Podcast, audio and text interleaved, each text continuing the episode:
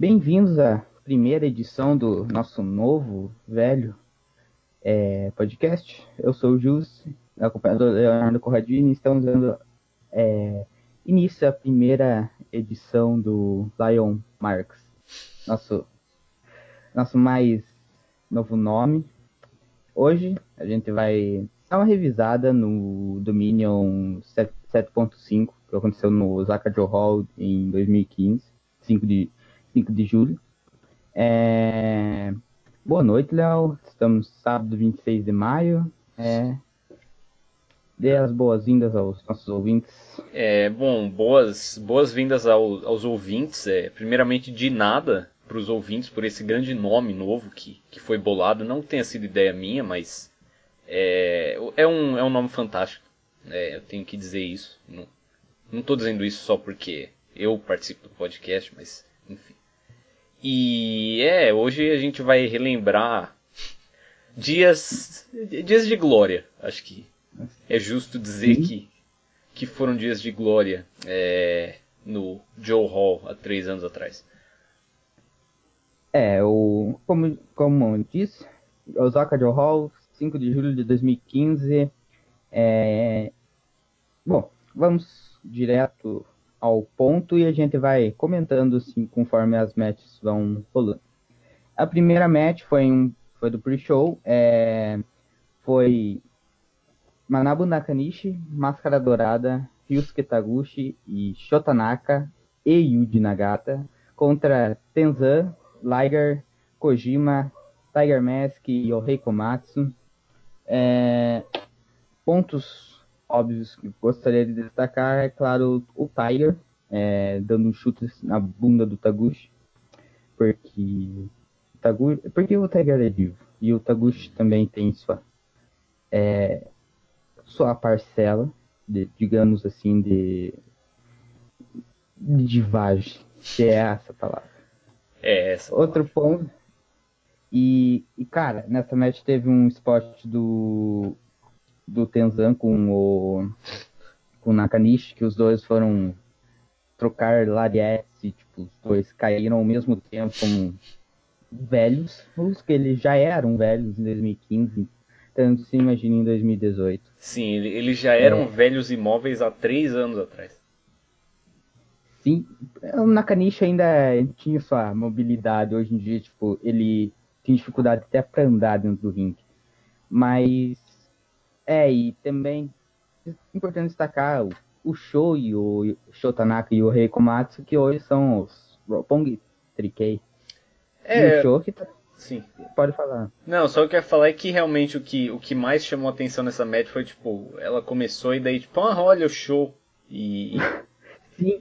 e ele agora ele tá, tá participando do Best of the Super Junior, de fato, tendo um bom destaque aí, várias matches muito boas e tal, e é, foi, foi bacana rever ele assim, ter um contraste direto dele como Young Lion. Ele e o Rei, e o Rei, na verdade, cara, eu até tinha esquecido de comentar durante. Enquanto a gente tava vendo o show, mas o Yohei, ele parecia tipo um cara mais. Como posso dizer? Alguém que vende no, no sentido de vender mesmo, tipo, chamar atenção, do que o, que o show. Tipo, o show era um completo geek hoje não que eles não sejam geeks ainda, mas é que ele, hoje o show é claramente tipo um cara bem mais comercial, essa é a hum. palavra que ia usar, do que o Rey. E é, o outro ponto também foi o, o Nakanishi não selando nada do. Acho que foi o Liger e o. Não, acho que foi o, o Tiger e o. E o. E o Liger é, foram tentar um double move no Nakanishi, ele tipo, cagou completamente.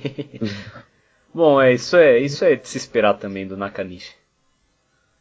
E sem falar que a ilustra presença do Mas Máscara Dourada, ou, ou Gran Metalik Sim. na WWE. É, é tá ele... Tipo, é, muitas vezes as pessoas, é, por exemplo, criticam a WWE por usar mal alguém que foi bem usado em outros lugares e tudo mais. Mas, cara, o, o Dourada foi, tipo, por um ano ele tava. Ele não era um cara emprestado, ele tava sob contrato com a New Japan nesse ano, é, 2015. que, hum. se não me engano, foi da Fantástica Mania desse ano até do ano seguinte, tipo, ele não fez nada. Eu acho que ele teve, tipo, um title shot, eu acho, contra foi o contra o K, Foi contra o Kenny no Invasion Attack. Sim, então. E acabou aí. E o resto do ano ele passou em tag matches como essa. E... Pinando Young Lions. Sim, pinando Young Lions e sendo pinado por outros geeks. Ele teve uma run, claro, no Best of the Super Juniors, mas ele não fez absolutamente nada especial. O que na verdade é, como a maioria das, dos comentários sobre a Junior Division, é mais uma crítica ao booking da Division como um todo, na verdade, do que é, do que contra o booking do, do Dourado em particular, porque tipo, como a gente sempre diz, tipo, na Junior Division, exceto agora que tá rolando Best of Super Juniors, então todo mundo tem um pouco de destaque, tipo, a única coisa que importa é o é a title match, basicamente. E, uhum. bom, em 2015 isso já era assim também. Sim, 2015 é, é, era pior, na verdade. Hoje, hoje até que, tipo, sei lá, é, hum, tem algum, alguma é, relevância, tipo, os juniors e tal, o Osprey é tratado como um, um top é, player. É, tipo, assim. eu, assim, eu acho que melhorou, especialmente quando a gente for ver, tipo, a, a Tag Division melhorou. Uh, tipo, Sim. a gente tem, mesmo que a gente tenha as últimas title matches tenham sido three ways, é tipo, tem mais um, tem um fio de meada, é, interligando as, as matches, tipo, no, cara, eu não lembro se foi em 2015 ou foi em 2016 que, tipo, todo show esses titles mudavam de mãos, os Junior Tag Titles. Era tipo, o sai o Ricochet, daí os Bucks, daí o RPG Vice, tipo, totalmente aleatório. E, e agora está um pouco melhor. E na, na questão da Junior Division, é, a gente vai falar mais quando a gente chegar na Junior Title Match em si, mas é, digamos que a Junior Division não era uma prioridade, especialmente para o próprio campeão. Então. É, exato. E é, tinha falado do, do Dourada, ele ficou até a Fantástica Mania e durante essa run ele perdeu um título da, da CMLL. Ele fazia algumas aparições, claro, do, lá na, na companhia, mas ele acabou perdendo um título pro Bush Hum. um show, acho que foi no final do ano de 2015. E, mano, o Bush.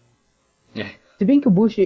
Cara, se bem, se bem que o Bush, nessa. Quando ele voltou, ele, tipo, era o único júnior dos, dos ingobernáveis, então ele. Tipo, ele tinha alguns spotlight nele. Sim, então, inclusive então... O, o Bush encerrou um reinado. O reinado do Kushida, de fato, em 2016. Né? É, e eu, o que eu mais uma prova que eu sempre comento com você nas oportunidades que eu tenho é que o Hiromo matou o Bush. É. Matou e enterrou, mas enterrou no sentido claro de matar, enterrou não no sentido do wrestling. É. Lá, e, enterrou. E, e é claro, o Hiromo é melhor que o Bush, então nada mais justo. Exato. É, e o Bush, ele. Quando ele voltou, ele, tipo, ele, o, o, retorno dele, o Doc e o, do Knight e o Evil contra o Doc e o Carl Anderson. Uhum. E, e, ele, tipo, cuspiu o Mist. Esse foi o retorno dele no, no, contra o Gallows. E ele teve uma run boa em 2016, mas vamos falar sobre o Junior Heavyweight Championship.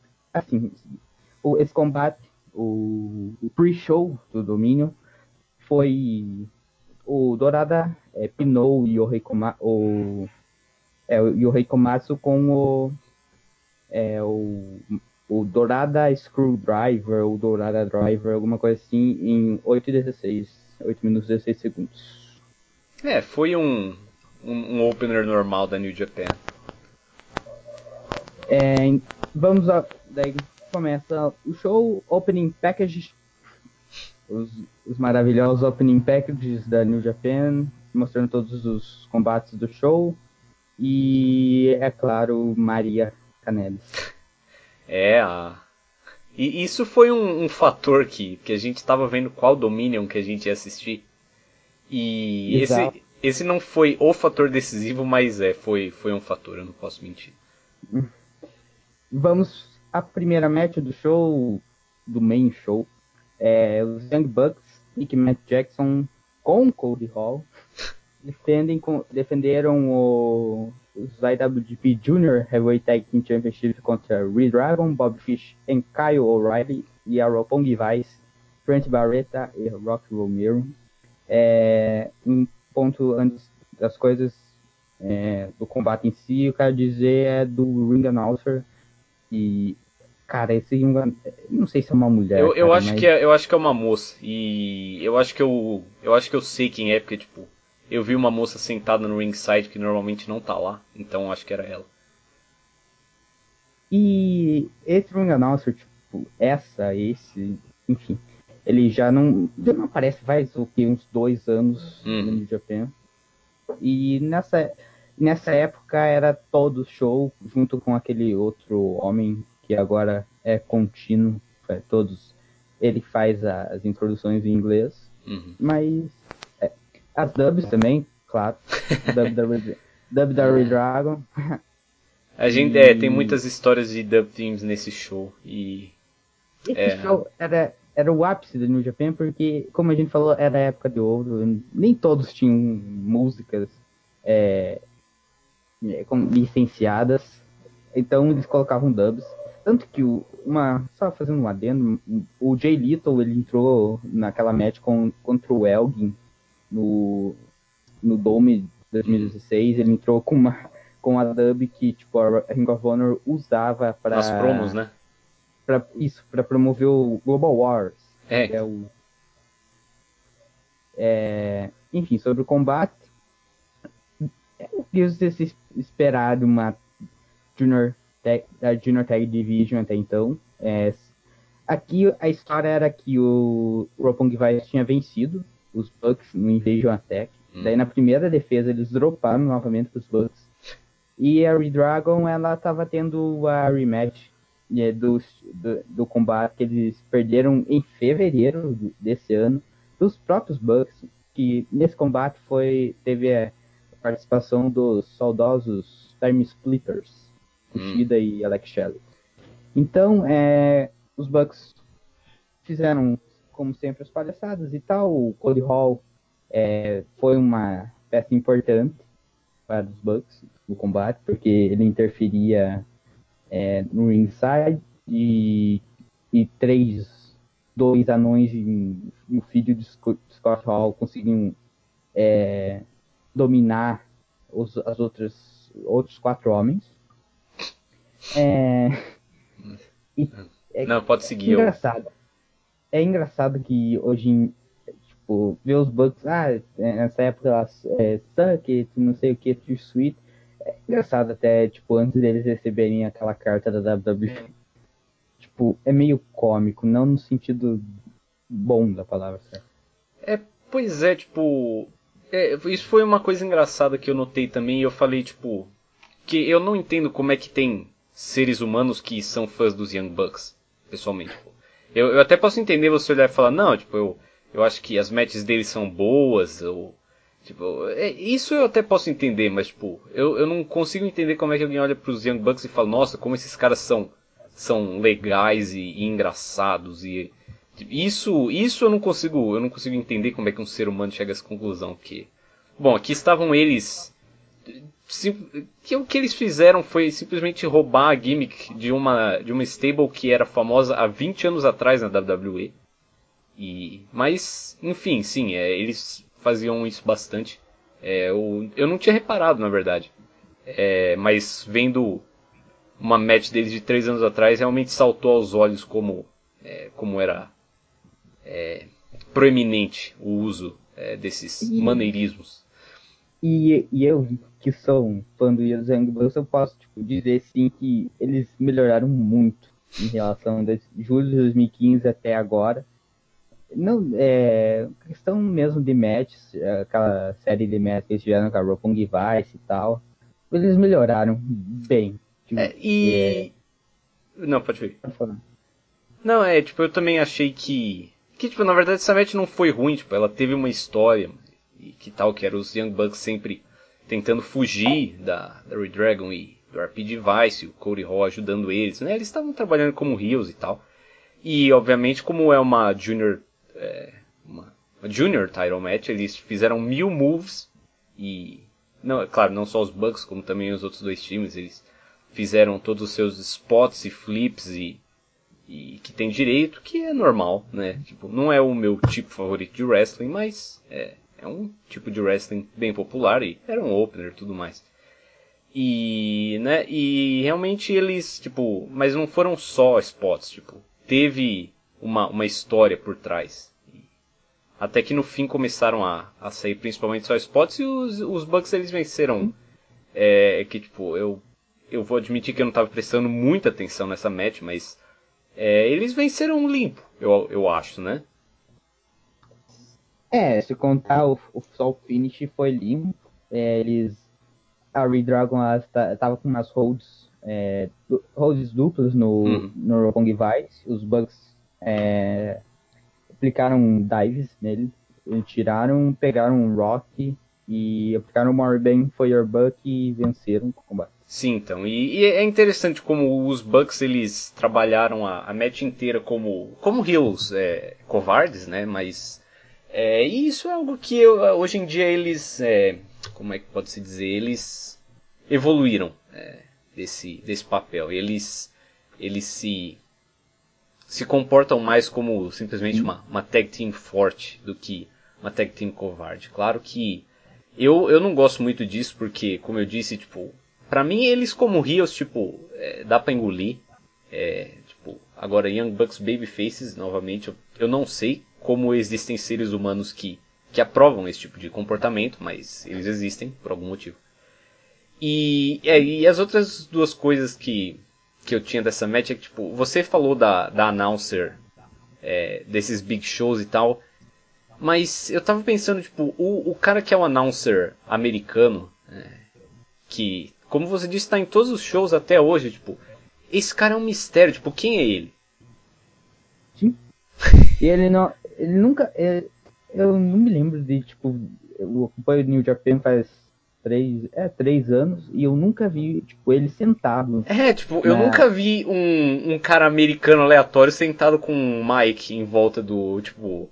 É, é, tudo bem que eu não fico observando minuciosamente, mas, tipo, eu nunca reparei nesse cara, nunca vi esse cara falando, tipo... Você nunca ouve ninguém falando, tipo, ah, é, o announcer americano da New Japan e tal. Esse, esse cara é, é um mistério. Esse cara é um mistério. E... E também a, a, outra coisa que, que eu ia falar dessa match é que, é, como a gente estava comentando durante o show, uma coisa boa que os Young Bucks fizeram foi quando um deles acertou um flip e lesionou o Cody Hall, é, porque agora a gente não tem que mais ver o Cody Hall, porque ele é geek. E isso é Sim, é bom. isso foi no, no Invasion Attack, naquela Never uhum. Openweight Men Title Match. Eu acho que foi contra o, foi os Bucks e o Omega contra o Tanahashi acho que o Elgin e o grande Yoshitaka. E o Nick, tipo, pulou na. pulou do. balcone, não sei como é. eles chamam. Do balcone no, no Cold Hall e, tipo, matou ele. Uhum. Na, ver, na, verdade, ele não, ele não ficou tanto tempo afastado, mas é que no Japão não queria mesmo. Então Sim. eles deixaram ele na geladeira. É, e, e o, que, e agora... o que é bom. É bom a, a New Japan ter se livrado deles e Inclusive a Noah tava bucando Cody Hall uh, até uns tempos tá atrás. Tá bucando ele. Ah, eles ainda. É, eu ia, eu ia dar parabéns pra Noah por nunca mais ter ouvido do Cody Hall aparecer por lá, mas. Cara, sabe quem a, no a Noah tá, tá bucando, cara? O Kenzo Suzuki. Aquele. Ah, o, é. o, da, da WWE, Sim. que era o. Sim. Pra ser o Hirohito. É, ele.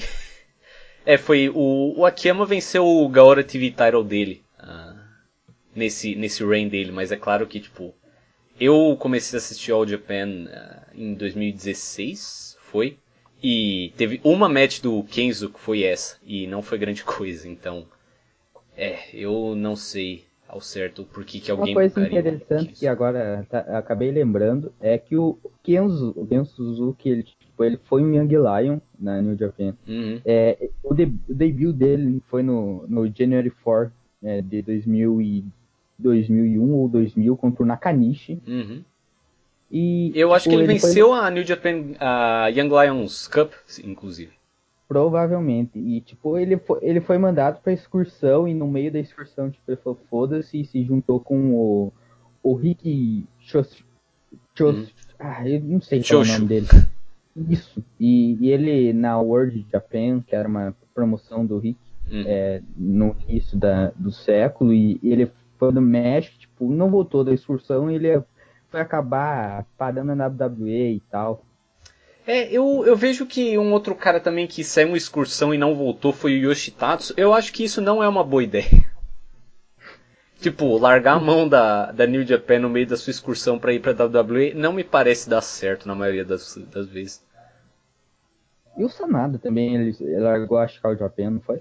É, não, o, o Sanada na verdade ele largou a, a Wrestle One, porque o que aconteceu foi que é, a Wrestle One, quando o Muto teve problemas com o presidente na época, que era o um geek, é, se não me engano, Nobu Shiraishi, é, eles tretaram e daí o Muto saiu da All Japan e fundou a Wrestle One e levou muitos caras com ele, inclusive o Sanada, se não me engano, em 2014. E, mas o que o Sanada fez, na verdade, foi a mesma coisa que o Ishimori fez é, no mês passado. Foi tipo, ele deu um migué e falou que queria explorar as oportunidades dele nos Estados Unidos, né? E se tornou um freelancer e imediatamente traiu a empresa dele e se juntou a New Japan. Então, parece Sim, que esse é o. E ele até, é, nessa mesma época de junho, julho de 2015, ele foi reportado que ele até tinha participado de uma tryout da WWE e tal. Uhum. E ele, sete, oito meses depois, ele tava atacando o Okada É. no, no Sumo Hall. É, eu acho que foi Então, melhor é- pra ele também ir pra New Japan.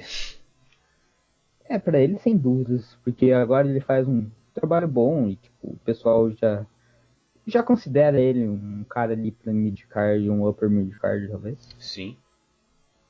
Enfim, voltando ao combate aqui, antes que a gente perca o foco e acabe falando de outras coisas, como todo podcast. É, isso é normal. E, e os Bucks venceram com Morbang Firebuck no, no Romero. Foi a primeira defesa com sucesso no terceiro reinado deles, como campeões.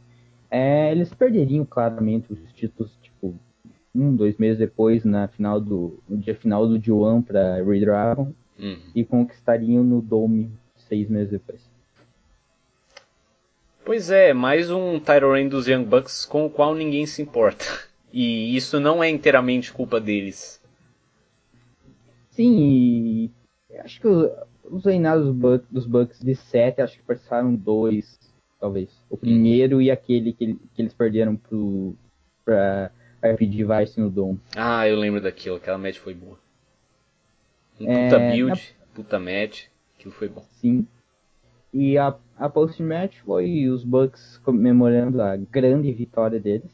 É, e o, o, Matt Jack, o Nick Jackson, na saída de. É, congratulou o, o, o Prince Devitt, Finn Balor, Balor é, pela conquista do NXT Championship, que foi um dia antes, dia 4 de julho de 2015, naquela match com o Kevin Owens. Ah, é, eu, eu me lembro dessa. Quer dizer, eu me lembro de uma letter match que eles tiveram, mas eu não me lembro se foi essa onde rolou a title change. Não, é- essa não foi a title change, foi no show do Japão que teve. Ah, é verdade. é. É, a Lesnar vs Kofi foi uma boa match. Mas é, agora eu lembrei. É, passando pro próximo combate, começando o próximo combate, Bad Luck falei e o Jiro Takahashi com Shiori, segundo informações é o nome da moça que estava acompanhada com ele.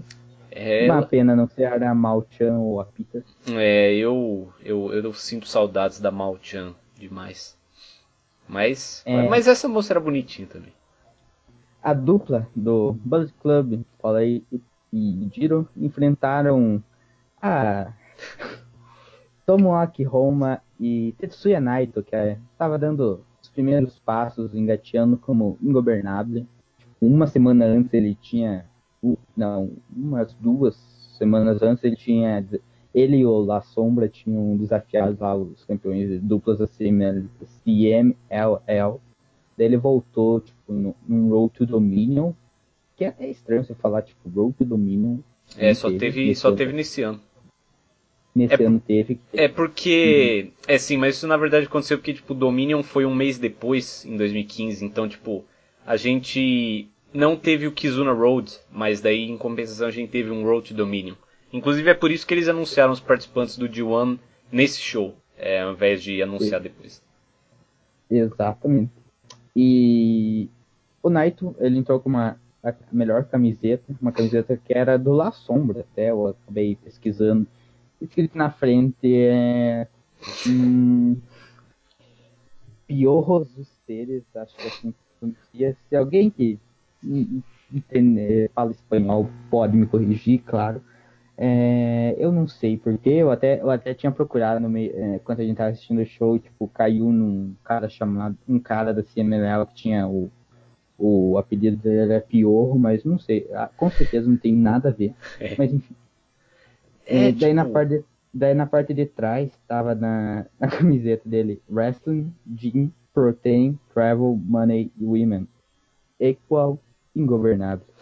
Sim, então, então se alguém se pergunta o que são os ingobernáveis, é, é a soma de todas essas coisas. E, e o Naito claramente é um cara que toma muita proteína e, e tá sempre na, na academia, eu aposto. Né? Mas, é, enfim. É, o de resto até dá para acreditar. Ele, ele, viaja bastante, ele, ele luta bastante, apesar de é, não se esforçar tanto no kayfabe, claro. Ah, que mais viagem, ele anda bastante de ônibus pelo Japão. E bom, mulheres é bom, é, pode ser, quem sabe, não sei o que ele faz.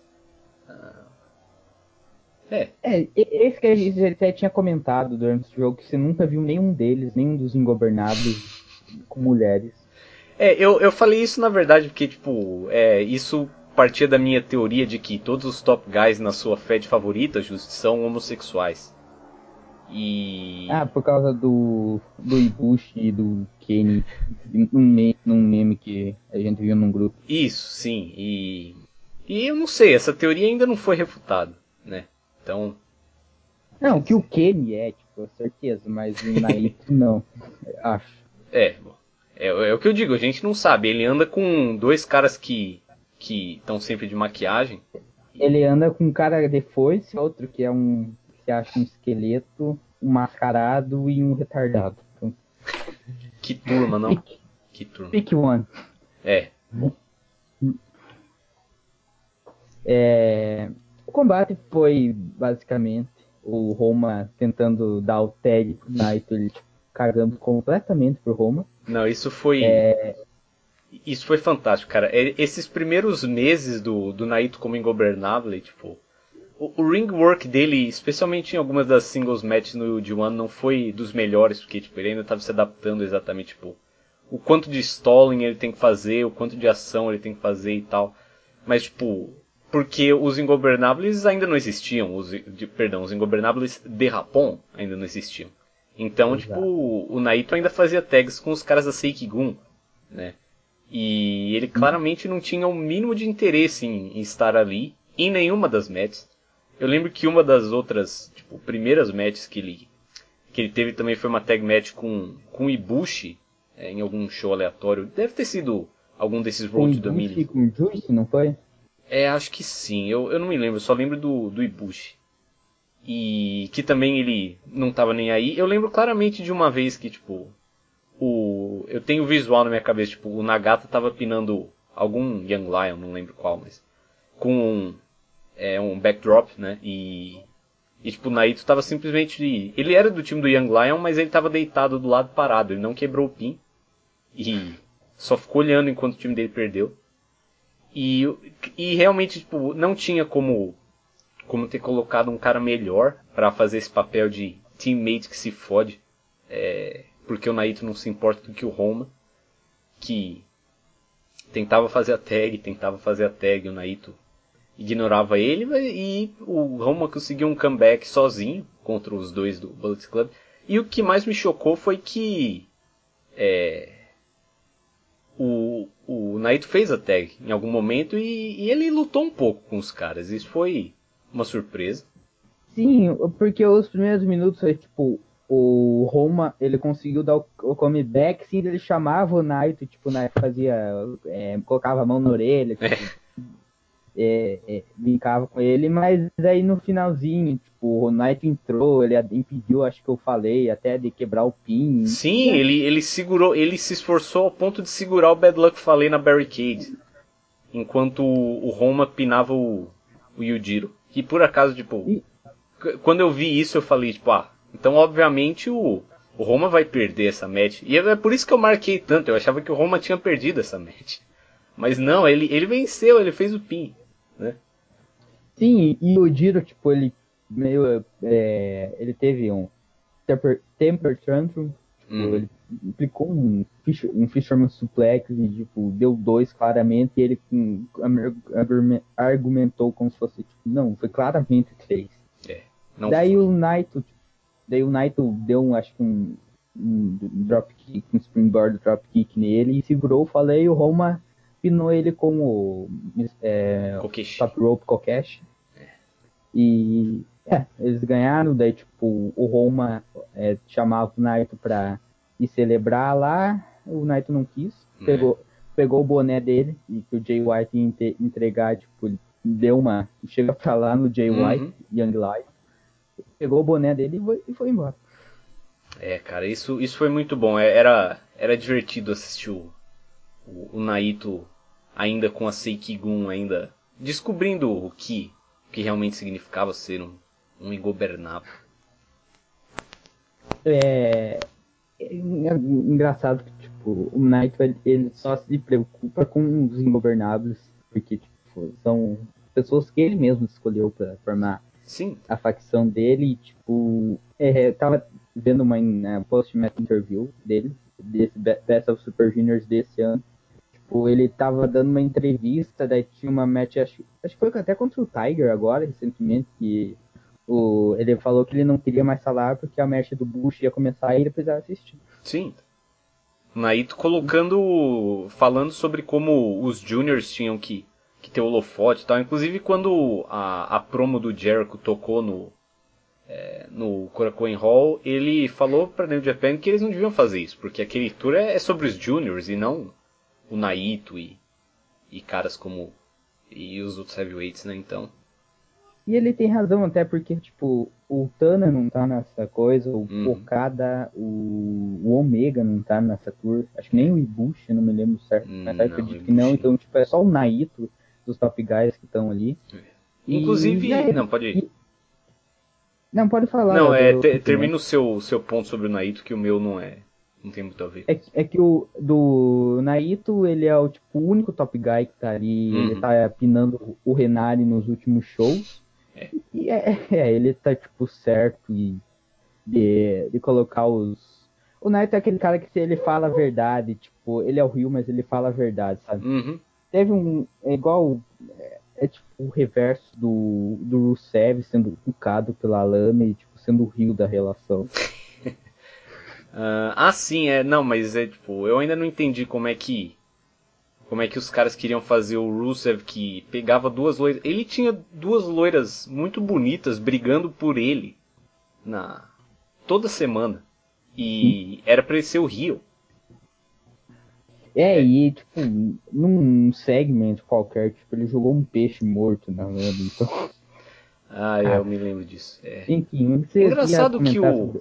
É engraçado que o Rusev desde 2015 já é um cara que tem os maiores pops nos shows da WWE e não. Mas enfim.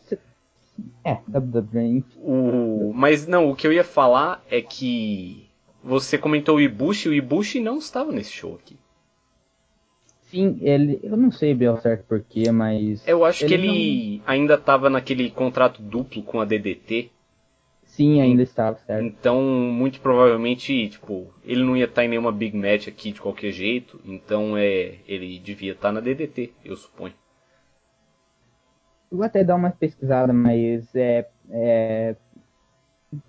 Se alguma coisa a acrescentar sobre esse combate? Não, uh... não só que a, foi bom ver o Roma trunk, de novo.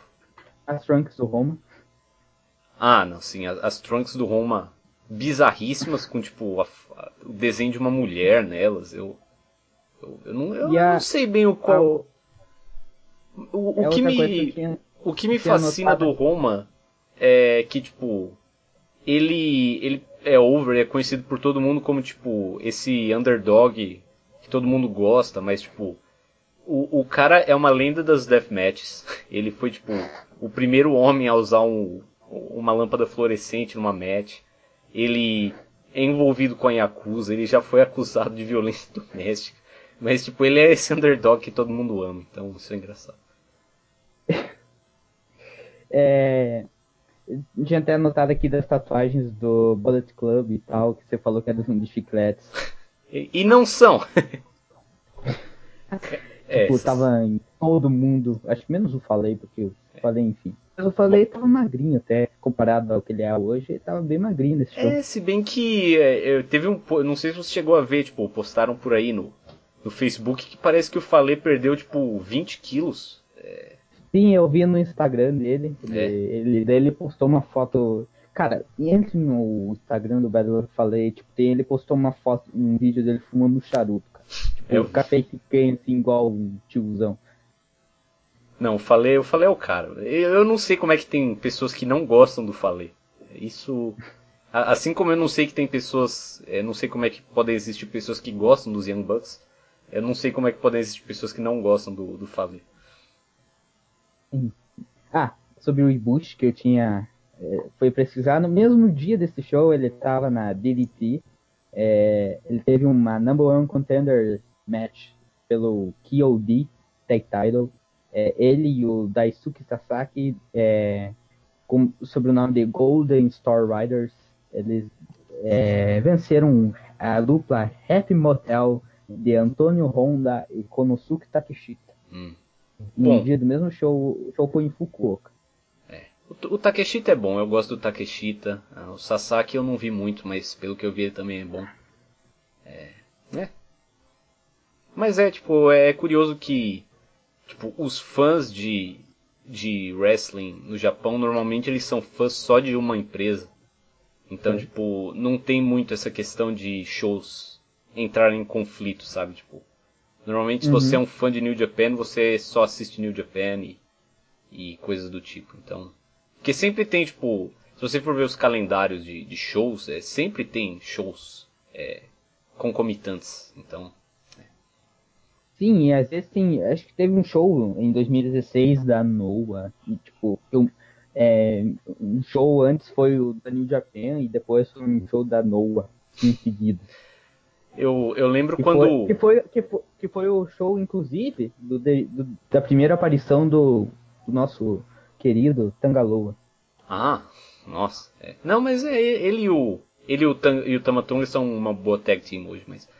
É, eu lembro quando, quando o Suzuki estava na, na Noah, e depois disso a gente volta a falar do, desse show que a gente tá fazendo review, mas. É, tipo, eu lembro de uma vez que o. Quando tava, tipo, no fim de 2016, que já tava todo mundo aguardando a volta do Suzuki, tipo. Eles achavam que ele ia ser o Time Bomb ao invés do Hiromo. Só que ele foi anunciado para um show da Noah no mesmo dia. E, tipo, tinha pessoas jogando no Google Maps para ver qual, como é que ele poderia uhum. fazer para chegar de um show no outro. É, foi. Foi divertido. E o Kevin Kelly, inclusive, um dia antes do, re do retorno dele, tipo, ele falou: Ah, eu espero que o, é, eu acho que o Minoru Suzuki está assistindo esse show, tipo, no, no Dome de. No. Sabe o Dome? Tipo, um dia antes do cara retornar. É. Enfim. É, o Roma pinou o Takahashi nesse, show, nesse, nesse combate em 8 minutos e 50 segundos. É, e bem, aconteceu o que a gente comentou aqui, toda o lance com o Knight e o seu boné. Próximo combate é Kazushi Sakuraba, saudades, é, versus Katsuyori Shibata. Mais saudades. Que... Exato. É, e o combate que era que tipo, os dois são MMA geeks e, ele, e eles queriam se bater. Isso, e, tipo, o Sakuraba, nos shows antes, ele, tipo, tava dando os tapas na cara do Shibata e é basicamente por isso que a match aconteceu. É, não, o, o build pra essa match foi muito, muito bom, porque, tipo, eles começaram a ter a, as desavenças deles e tal, mas, tipo, em todos as, os setups de em tag match e tudo mais, que por acaso muitas vezes teve a, a tag match de Tanahashi e Shibata contra Yano e Sakuraba. E tipo, acho que todas as vezes o Yano e o Sakuraba venceram, mas. É. Enfim. E. E, tipo, em todas as tag matches que eles faziam sério pra isso, tipo, o Sakuraba sempre pegava o Shibata de jeito, tipo. É, teve um, um, spot que é, foi um sleeper que se transformou num um standing bow and arrow, basicamente. E quando, tipo, o, o Sakuraba primeiro pegou só o pescoço do Shibata e depois só o braço. E, tipo, e o, e o build é que toda vez que o Sakuraba pegava o Shibata em alguma dessas submissions, tipo, ele tava fudido. E ele tinha que ser salvo por alguém, ou tipo, quando ele conseguia chegar nas ropes, o Sakuraba usava uma versão modificada na outra match que fudia ele. Então, tipo, na questão de in-ring, o build para essa match foi sensacional. E se não me engano, é, cara, eu provavelmente estou errado, mas tipo, um, um dos builds da match era tipo, o Shibata ele tava puto que o Sakuraba tinha se juntado a Chaos. Tipo, os dois, os dois tinham uma tag até. Uhum. É, um, anos antes, que era a Lauter 7. Sim. E e, tipo, o Shibata, acho que, se não me engano, ele estava puto com o Sakuraba e tal. É, então, tipo, em, em, 2012 eles, eles, eles apareceram juntos na New Japan. Quando o Shibata voltou e o Sakuraba apareceu, eles voltaram como uma tag team que, que tipo, eles... Ele, eu acho que eles pararam de fazer tag que, tipo, o Sakuraba teve uma fratura exposta numa tag match, tipo, que levou um suplex do Nagato, alguma coisa assim. É, e, mas depois ele se recuperou. E foi. É, foi daí e teve aquela match dele, ele e Nakamura contra os Grace e tal. É, isso, bom, isso eu não posso considerar como um ponto positivo, mas eles tiveram, o, o Nakamura e o Sakuraba tiveram uma boa match no Tokyo Dome, acho que no Wrestle Kingdom 7, se eu não me engano, um, pelo IC Title. E mas sim, então, tipo, e a história dessa match foi, foi sensacional, que, tipo, o Sakuraba, ele é o IQ Wrestler, é, o IQ Fighter, que se dane. Ele sempre mantinha calma, é, e, tipo, e daí, tipo, eles começaram a trocar algumas submissions e, e alguns strikes e tudo mais, mas o... E o Shibata, obviamente, orgulhoso e pedindo pro Sakuraba bater nele e tudo mais, ele acabou é, mor ele acabou. Como é que eu posso dizer isso? Ele se fudeu. Porque o Saco. Ele. Ele foi muito orgulhoso e acabou perdendo foco, podemos dizer assim. E daí o Sakuraba começou a. a bater nele, tipo, era muito bom, porque. O Sakuraba Sakura... até mandou um, um dive nesse match. Sim, e esse não foi o dive mais sensacional do show. É... Não, porque a gente vai comentar. É, e... Mas sim, tipo, o, o Sakuraba, ele foi muito bom porque ele cara, tipo, o Sakuraba normalmente ele não fazia nada nas em nenhuma das matches dele, na verdade, mas mas nessa match e na match que ele teve com o Suzuki, tipo, ele foi sensacional, porque tipo, é, ele simplesmente tem um estilo muito realista, que é algo que o Inoki se orgulharia em é, 2004 por aí. E e tipo, é, eles tiveram uma match bem realista, que ele fechava o Shibata em submissions e os knee strikes dele eram muito bons também. E... O Shibata, ele até, tipo, que você comentou dele de perder a calma e tal, ele foi tentou um double leg, tipo, o, o, Sakuraba, não sei se ele deu um knee strike ou um, Sim. chute no, no Shibata. Então... Sim, ele deu um knee strike e foi justamente isso, tipo, o Shibata foi extremamente agressivo e o Sakuraba foi mais calmo e tal, e daí o Sakuraba levou melhor, e ele fez, como eu disse, ele fechou o Shibata em várias submissions, teve uma que o Shibata teve que fazer uma rope break com a boca, porque os braços dele estavam presos. E, e, ele lutou e lutou e perseverou contra o, o Sakuraba, que, que já humilhou ele numa, numa match de MMA uma vez. E. Mas no fim ele, ele conseguiu reverter um, um, Ele escapou de um sleeper do, do Sakuraba de fato. E daí o Shibata fechou um sleeper e venceu com o Piquet. Então essa match foi muito boa. Essa match foi muito boa. Sim, acho que é a melhor match, sem dúvidas, do show até então. Ah, é, até então, sem dúvidas. E.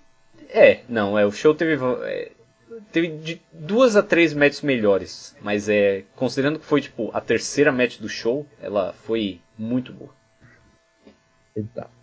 É daí o, Sakuraba foi, foi levado para os bastidores. Estava sendo levado pelo Dave Finlay antes de o JC Robinson perverter. Ah, é, tipo, David Finlay. Finlay com cara de adolescente, tipo, da gente. Cabelinho cortado e. Parecia um Exato. ser humano normal. Sim, não. É, pior que eu gosto do filme, eu não vou falar que ele ele é um retardado, mas. É. Não, ele não, ele não é um retardado, ele, mas. Ele é muito diferente, muito. muito como, diferente como é que eu posso dizer? Tipo, você pode olhar pro David, pro, pra o cara de 2015 e falar, sim, esse é o filho do Fit Finley. Agora, o de 2018 você, você não pode imaginar isso, porque você imagina que, tipo, esse cara chegaria em casa e o Finley, Finley Senior, estupraria ele. Então, mas é, é basicamente é isso. É, Hum, ah, daí, daí ter é, mostrado o VTR da match do Kushida e do Omega, onde mostra como o Kushida é um Mark. Ele é criança, tipo 92, 91, que tava a data no vídeo e uhum. tipo, ele mandando uns saltos e. Sim. Ah, eu vou fazer o Liger Bomb aqui. Tipo, ele faz uma Liger Bomb num travesseiro. Sim. Cara, eu, tá... eu, eu gosto Pode muito de, de ver isso, porque, tipo, eu normalmente odeio qualquer coisa que envolva crianças, como, é, por exemplo, flashbacks de anime de quando as pessoas são crianças, são, são lixo 100% das vezes. Uh, mas, tipo, eu gosto muito do. que hoje em dia são só alguns segundos no Tyrant Throne dele, que já é mais suficiente para contar a história, mas nesse package também, que, tipo, que o Kushida é um cara que desde criança queria ser wrestler e ele é. Então, tipo, ele é um cara que, que faz o que quer. Sabe? Eu gosto de, de ver isso. É, a, a, história é que, tipo, ele é um Mark da Junior Division, principalmente uhum. do Liger. E o Omega era o completamente oposto. Tipo, ele. Ele tava. Ele foi trazido do Bullet Club para limpar a Junior Division. Tipo, ele venceu o Taguchi no Dome e fez vários nados depois. Mas é, é, a história é que ele não quis participar do Best of Super Juniors desse ano porque ele acreditava que nenhum deles era capaz de confrontá-lo e chamou tipo Best of the Super Garbage. Então o vencedor daquilo seria o melhor ou pior dos lixos, não sei tipo, qual. Depende do, do que você considera um lixo bom. Isso tipo, ele, o lixo bom é, seria o vencedor do torneio e por isso é, e o Kushida, enfim, ele ia, queria, tava dando, tava no caminho certo ali para se tornar o ace da Junior Division, ainda não era, claro, ele tinha acabado de sair de uma tag com o Alex Shelley. Uhum. Então, é, é. É, a, a jornada do, do Kushida como ace da Junior Division, tipo, ele já tinha vencido o Junior Title é, numa match que o Ibushi teve uma concussão e ficou de fora do G1 no ano anterior e deu a vaga pro Roma. Um, mas, mas é aquela Title Reign não foi nada demais, tipo. É, ele perdeu pro Taguchi, tipo, Sim, tipo, até onde eu sei, o build não foi nada que estabeleceu o Kushida como top guy, e, tipo, ele simplesmente perdeu pro Taguchi depois, que que não era muito diferente em 2014 do Taguchi de 2018. Inclusive ele venceu o Kushida de novo hoje, uh, no Best of Super Juniors em tipo Sim. dois minutos. É... é, teve, um, teve um dos anos anteriores que tipo, o build da match era que o Kushida não conseguia vencer o Taguchi, daí ele acabou vencendo. É, foi, foi. Não, esse foi bom. Eu acho que foi o de 2016, se eu não me engano. É, Exato. Foi uma, uma é... baita match. O Kushida então entra no combate com o, com o título do Best of Super Juniors. Uhum. É, faz todas as entrada normal dele, aponta pra tá, tem coisinha lá. Ah, claro, antes.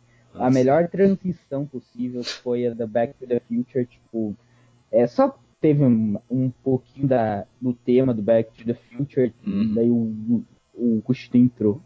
É tipo, é... e foi uma transição tão geek, que foi tipo, eles tocaram um pouquinho do que eu acho que é o tema do Back to the Future, porque eu não vi esse filme. E. É, eu não, não vejo muitos filmes. É, e daí, tipo, simplesmente começou a tocar a música do Kushida, mas foi a transição, tipo, sonora mais geek possível. Tipo, a música meio que parou, mas não parou, e, e daí começou a tocar a theme do Kushida. Foi bem awkward.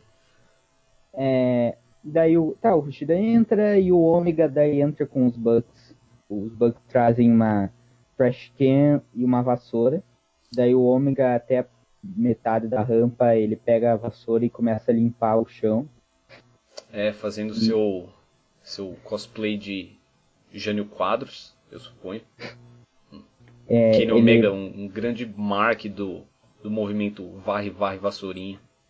É, e, inclusive é, a run ele, dele na Junior Division foi, teve, foi tão bem sucedida quanto o mandato do Jânio Quadros, se você para pra pensar. Aulas de histórias, aulas de história brasileira conosco.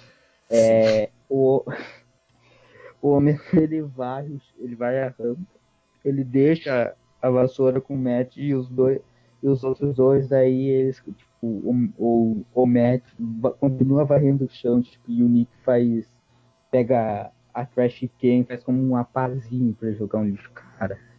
Novamente pessoas pessoas são fãs desses geeks eu não sei exatamente como cara esse combate me irritou tanto velho eu e... é pode ir mas mas eu é, tipo eu, eu gostava do Ômega nessa época, porque eu era tipo, um geek maior do que eu sou hoje. Então, tanto em, é, eu, eu gostava do Ômega, tipo, achava ah, engraçadão, olha como ele é cool. Então, mas agora você vendo hoje em dia, tipo, com o Ômega que você tem hoje em dia, mesmo ele fazendo essas burrice, burrice não, essas palhaçadas com os Golden Lovers, ele pintou o cabelo de, de, de novo e tal, mas é um, você, você vê, igual o filme, você vê aquele cara, você não pensa que é o mesmo, tipo, faz Match of the Year, é, é. candidato a Match of the Year em todo grande show. É, tipo, eu, eu meio que entendo o lado do Kenny, porque, tipo, obviamente ele dava zero fucks pra Junior Division. E isso é porque ele não estava interessado em estar na Junior Division, obviamente. Um, então, tipo, dava pra ver que, tipo, obviamente ele não tava, tipo, tendo matches ruins de propósito nem nada, mas, tipo, claramente ele, ele tava encarando aquilo tudo como, como uma piada. E, e tipo, se você é. vê, faz sentido no, no, no, no, pelo menos pelo lado que, tipo, ah, ele era um geek, um palhaço completo, é, até que ele foi pra Division onde ele realmente se sentia desafiado, por assim dizer. Mas é, eu não acho que é muito bom você pôr um cara para simplesmente. Tipo, ele sendo um palhaço dominando sua division inteira, sabe? É, sua junior division Sim. inteira. Eu. Eu não, não gosto muito desse tipo de coisa. E... e eu acho que durante essa run dele, desculpa interromper, não, mas eu acho que durante essa run, run dele na Junior Division ele só perdeu mesmo pro Kushida, cara. Sim, eu. Tipo, de, de, sei lá, novembro, que ele debutou, em novembro de 2014, é, até janeiro de 2016, ele, acho que ele, se ele perdeu, ele perdeu uma match que foi justamente por Kushida. É, tipo, eu acho que ele perdeu essa match, que foi por submission, se não me engano. E daí ele perdeu a match no Tokyo Dome, que foi bullshit, porque de fato o Kushida fez um roll-up, mas claramente os ombros do Kenny não estavam no chão. E, e tipo, fez sentido depois mas na hora apareceu só um bot. E, mas é, tipo, e, e, tipo, seria uma coisa se ele tivesse dando zero fucks, como por exemplo, Tajiri ou Randy Orton, que são caras que, que dão zero fucks e tem, tem todo o meu respeito por isso. Mas, tipo, o, o zero fucks do Kane é, por exemplo, ele não fez isso nessa match, mas ele é, sodomizava pessoas com bandeiras e e também, tipo, ele fazia aquele spot geek do da motosserra, sabe? Ah, ele. Assim, ele fez. Ele, tipo, ele fez isso em, show, em shows da PWG do mesmo ângulo. Tipo, cara, é, eu não sei, eu acho. Não sei se você viu, mas tipo, foi ele contra o Osprey, o Osprey antes de. Antes de ir, lutar no Japão e hum. tal, tipo, algum mark na crowd, tipo, tinha uma, uma motosserra de brinquedo. Daí o Ômega foi fazer, fez esse spot com essa motosserra, cara. Uhum. Então, é, então, tipo. E, e, o problema que eu tenho com. Tipo, eu sempre vejo muita gente reclamando quando o Kenny. Tipo, que em tag matches ele não tá nem aí e tal. E, tipo, eu não vejo isso como um problema, mas eu não gosto quando os caras é, não se importam e, portanto, fazem esse tipo de comedy que impossibilita você de levar o resto do show a sério, tipo, sabe? Porque, tipo, se você tivesse ele, por exemplo, aplicando o move da motosserra e daí, tipo, os outros caras simplesmente cagassem para ele e tomassem ofensiva. Não, as pessoas vendem aquilo. Então, tipo, é, é, mais ou menos o mesmo problema que eu tenho com o Skrull, no sentido que, tipo, é, você tem que escolher entre ser um comedy geek ou. Claro que você ainda pode fazer alguma coisas engraçadas, ser levado a sério, mas, tipo, o, o Omega nessa época costumava passar muito desse limite. Então... Sim, e, e tipo, o Omega ele tem um crédito, porque ele quando ele faz essas até agora não, porque tipo, ele não tem participado de tantas tag matches, mas uhum. é, ele fazia isso só em tag matches. Então, é, ele mudava as calças e tal, ele tipo, dava de camiseta, então você sabia que ele não tava, tava dando zero fucks. Uhum. Então é. Mas não, tipo, o Skrull ele faz isso em tag matches, ele faz isso em combates normais. É, sim. Acho que o, un... assim, o único combate da New Japan dele que eu não vi ele tipo, fazer tanta bullshit foi contra o Osprey, naquele que a gente comentou. Que por acaso é... foi o melhor. Exato. E. Mas é, é, cara, tipo, e nessa match o, Omega, ele começou a trabalhar no joelho do, do Kushida, jogou ele na, na, na mesa lá com os comentaristas uhum. e tal. Daí Daí ele, ele começou a trabalhar nas costas, aí ele começou a alternar entre as costas e as pernas, até uma hora que ele não sabia o que, que ele estava fazendo tipo, na match. É tipo, essa foi uma daquelas matches que, tipo, isso é um, é um tema que já foi muito discutido e foi discutido principalmente depois da, de alguma das, das matches do, acho que a segunda, a terceira match do Okada e o Tanahashi no Dom. É, que é a questão do, do selling, que, tipo, o Omega trabalhou na perna do Kushida, tipo, uns 10 minutos por um bom tempo e Sim. o Kushida teve aqueles momentos de aqueles momentos Osprey onde ele gritava como se estivessem esfaqueando ele várias vezes e coisas do gênero.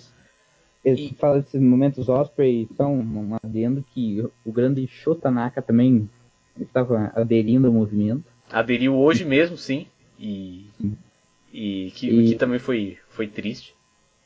E, mas pode continuar. E, e, tipo, eu, eu não acho que, que você precisa ter matches como, por exemplo, as matches que a, a Revival tinha com o Gargano e o Champa. E onde, tipo, a, a match inteira rodava no fato do, do Gargano, tipo, tá com a match machucada. Tá com, tá com a match machucada. Tá com a perna machucada e não conseguia se mexer direito, não conseguia correr direito. Eu, eu não necessariamente acredito nesse clichê do wrestling americano que, tipo, ah, você levou um move na sua perna e, tipo, agora você não pode mais mexer, você não pode mais correr, você não pode fazer nada, tipo.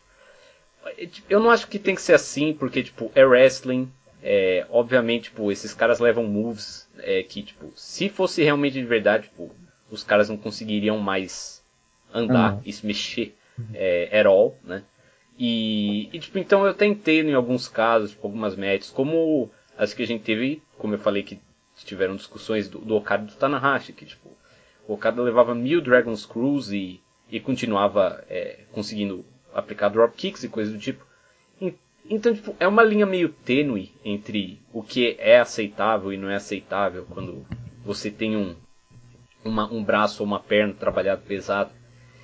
E, tipo, se eu tivesse prestando mais atenção é, na match, é, talvez isso não tivesse me incomodado muito, mas foi tipo. O Omega ficou 20 minutos trabalhando em cima da, do, do joelho do Kushida e tipo, o comeback do Kushida foram tipo cinco moves onde ele corria e pulava e dava outside dives e.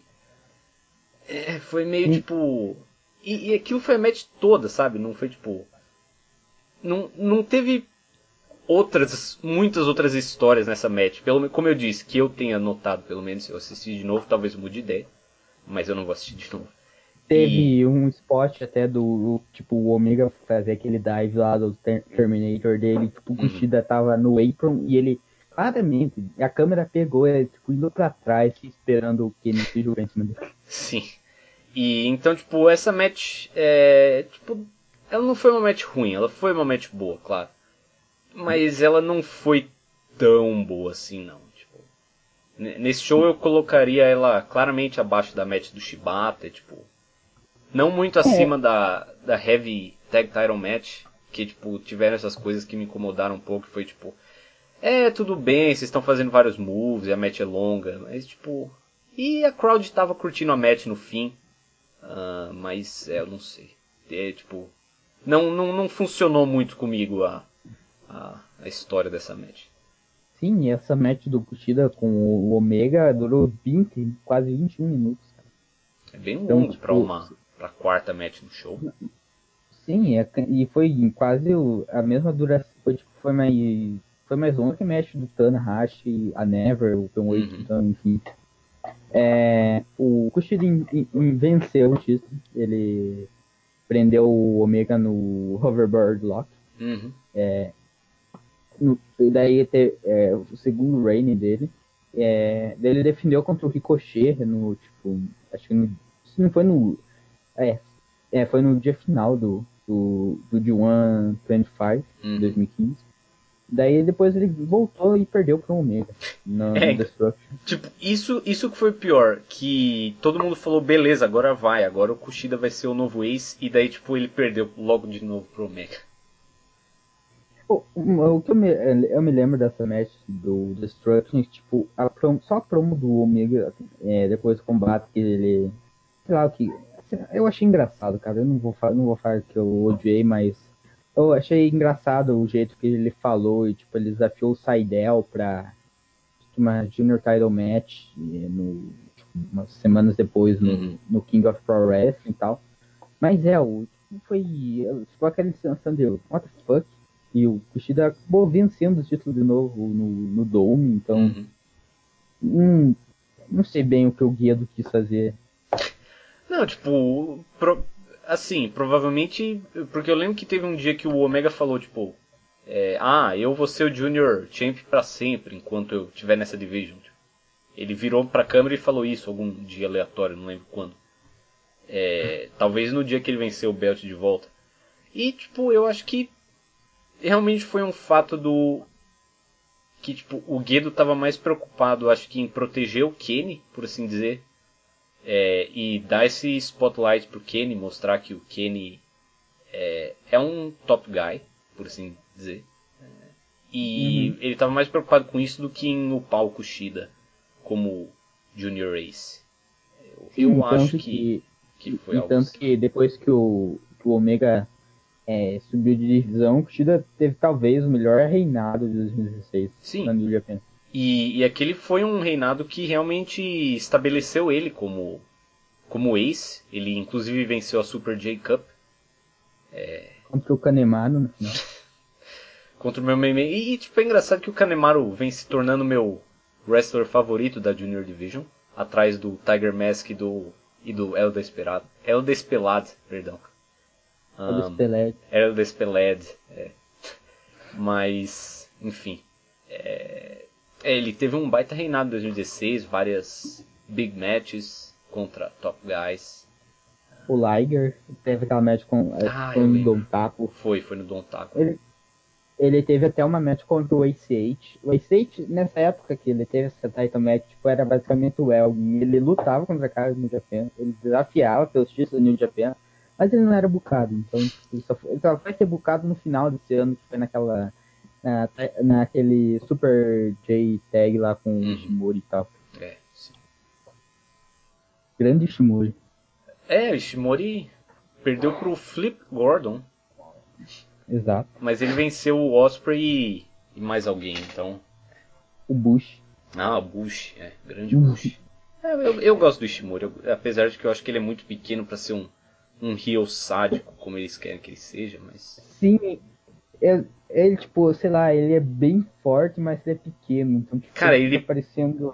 Tipo, pelo menos de acordo com a Wikipedia, ele tem tipo 1,63. Isso é muito baixo. Cara, eu. 1,63? É. Cara. Isso é muito baixo, cara. Eu sou que ele, tipo, por, sei lá, 13 centímetros, sei lá. Pois é, cara. E tipo, sim, e, e a gente não é alto, né? Então. Hum. E é, o Ishimori, acho ele, não sei se na, até na próxima rodada que ele vai ter uma match com o Isate agora. Ah. Tipo, sei lá, não sei quando é a próxima rodada, teve agora o bloco B. Quer dizer, vai ter do bloco B que vai ter Marty Skrull versus Aldous Peled. Grande combate. Mas a próxima rodada eu acredito que tenha Sage contra Ishimura. É bom. É, então, da Junior Division, a gente, a gente tinha comentado até que nessa época a Junior Division estava bem, tipo, estagnada e tal, e teve o renascimento mesmo com o Kushida, com o reign dele depois do Dome. Uhum. É, agora, e hoje em dia eles até fazem events e tal, o Osprey é realmente tratado como tipo, um top play dos juniors. Então, tanto que ele teve a match com o Okada, que todo mundo sabia que ele não ia vencer, mas ele foi. A história da match é que ele poderia vencer o Okada. Então, né? é, sim, a Junior Division é, tem tido mais spotlights. É, é principalmente porque esse reinado do Osprey tá bom, tipo. Mas eu acho que ela ainda, tipo, gira muito em torno do. do da title picture, tipo. Como, e justamente quando o Kushida teve a rematch dele com o Kenny, tipo, não é como se ele tivesse, tipo, ah, vencido, sei lá, o Chase Owens, ou um B Junior, tipo, ele não teve nenhum, tipo, ele tava em undercard tag matches aleatórios, daí, tipo, depois que o Kenny venceu, acho que o Seidel, o Kushida foi e encarou ele, tipo, e justamente a mesma coisa quando o Osprey teve, desafiou o Kushida no King of Pro Wrestling, tipo, ele não teve uma field que ele finalmente venceu e daí tipo ele chegou lá e falou: "É, eu perdi para você, sei lá, cinco vezes, agora eu não vou perder". Então, ah, foi foi inclusive depois uma match contra o Elder Speled, então tipo, o cara ele sempre sempre tá em todas. Ah, sim, grande Elder Speled. Mas eu, eu acho que ele, ele ele teve um Junior Title Shot recentemente, não teve, tipo, foi contra o Kushida nessa é. match mesmo, que o Osprey venceu. Daí isso, tal. Ele, isso. ele teve até uma match com o Taguchi, quando o Taguchi foi campeão, tipo, acho que foi no King of Pro Wrestling. Que ele desafiou o Taguchi, depois, tipo, Taichi desafiou o Taguchi, e daí o Kenny apareceu e tal. Ah, é o grande Elder Speled. É, mas acho que você vai ter que se contentar com os Junior Tech Titles por enquanto. ah, espero que o, o alguém suba de divisão, tipo, é o, o Kyosuke Mikami é, é, cumpra seu destino de ser o Top Guy do Júnior. É, passando pro próximo combate. É, é, tem, temos a VTR do Never. É, é, mostrado como o Never é, começou o ano e tal, com o Maccabi vencendo o Wish no Dome. Daí ele se lesionou ou ficou doente, alguma coisa assim, e o Wish é, ganhou o title numa impromptu match contra o Roman. É, sim, o Maccabi ficou gripado. E não, não pôde comparecer na title, na title defense que estava marcada. Acho que foi nesse jogo que teve até Nagata contra Nakamura, não sei se Foi, foi. Mas, não, é tipo. É, eu acho que foi. Pode falar. Não, tipo, é que eu lembro que teve. É, foi New Beginning Sendai, isso mesmo. É, isso. é e daí o, o Maccabi foi reconquistar o título em abril daquele ano no Wrestling Hinokuni e o Ishii estava tendo a rematch dele. Sim. Então o Maccabi, o, o Ishii entra com a melhor dub possível. Que é só um dan, dan, dan, dan, dan, dan, dan. É, tipo, é um rip-off de Mortal Kombat. Eu não sei como descrever essa, essa theme, mas é uma theme maravilhosa. É, a dub do Ishii, hum. todos deviam ouvir. É, como eu comentei, tipo, ela só era superada quando os caras do é, do Taima colocavam a música do, do Samoa Joe da Ring of Honor por cima, ficava melhor ainda, mas isso acontecia só de vez em quando. E, e... é, foi uma era uma dub theme é, fantástica essa, do Ishii. daí o, o Maccabi entra, campeão, tipo, daí, solo gongo, os dois se batem, o Maccabi vai para, para fora do ringue e o Ishi manda um senton da top rope pro, pro ringside e fode o ombro dele. É tipo, eu eu, eu, eu, eu não consegui. Tipo, meu cérebro não registrou o que aconteceu, porque foi justamente, tipo, o, né, tipo, essa match, por acaso, foi a melhor match do show de longe. E. e, tipo, que foi simplesmente dois velhos gordos se estifando por 15 minutos. Que é o, é o meu tipo favorito de wrestling, tipo, eles começaram a match com um, um, um, clinch, né, e E, tipo, eles estavam, tipo, rugindo, tipo, enquanto eles estavam nesse cliente. E, e, tipo, daí o Ishii acertou um Lariat, tudo bem que, sem exagero, tipo, a gente teve no mínimo 50 Lariats nessa match. Tipo, chutando baixo 50. E, Uma... e, e, tipo, e, e daí o, o Maccabi saiu do ringue e o Ishii subiu no ring post e acertou um diving senton no Maccabi. E, e, e, tipo, e o Maccabi não pegou ele. o, o, o Maccabi, ele abriu os braços, mas ele tava, tipo, um passo à direita de onde ele realmente devia estar. Então, tipo, o Ishii basicamente acertou um diving senton seco de cima do ring post pro ringside. E esse não foi uma, uma, o maior bump do show. Não? Não, eu, eu tá na racha. Ele na Ah, é, ver, não, é, é verdade. Tipo, é. Mas, mas esse foi o bump mais absurdo do show. Que, que... Não é uma coisa que você esperaria do Wish. Não, é tipo, eu, eu queria saber como é que eu consegui esquecer isso, tipo. Eu nunca mais vou esquecer isso agora, tipo. Agora você pode falar comigo em 2030 e me perguntar do senton que o Ishii não acertou no Maccabi em, no Dominion e eu vou lembrar, cara. Tipo.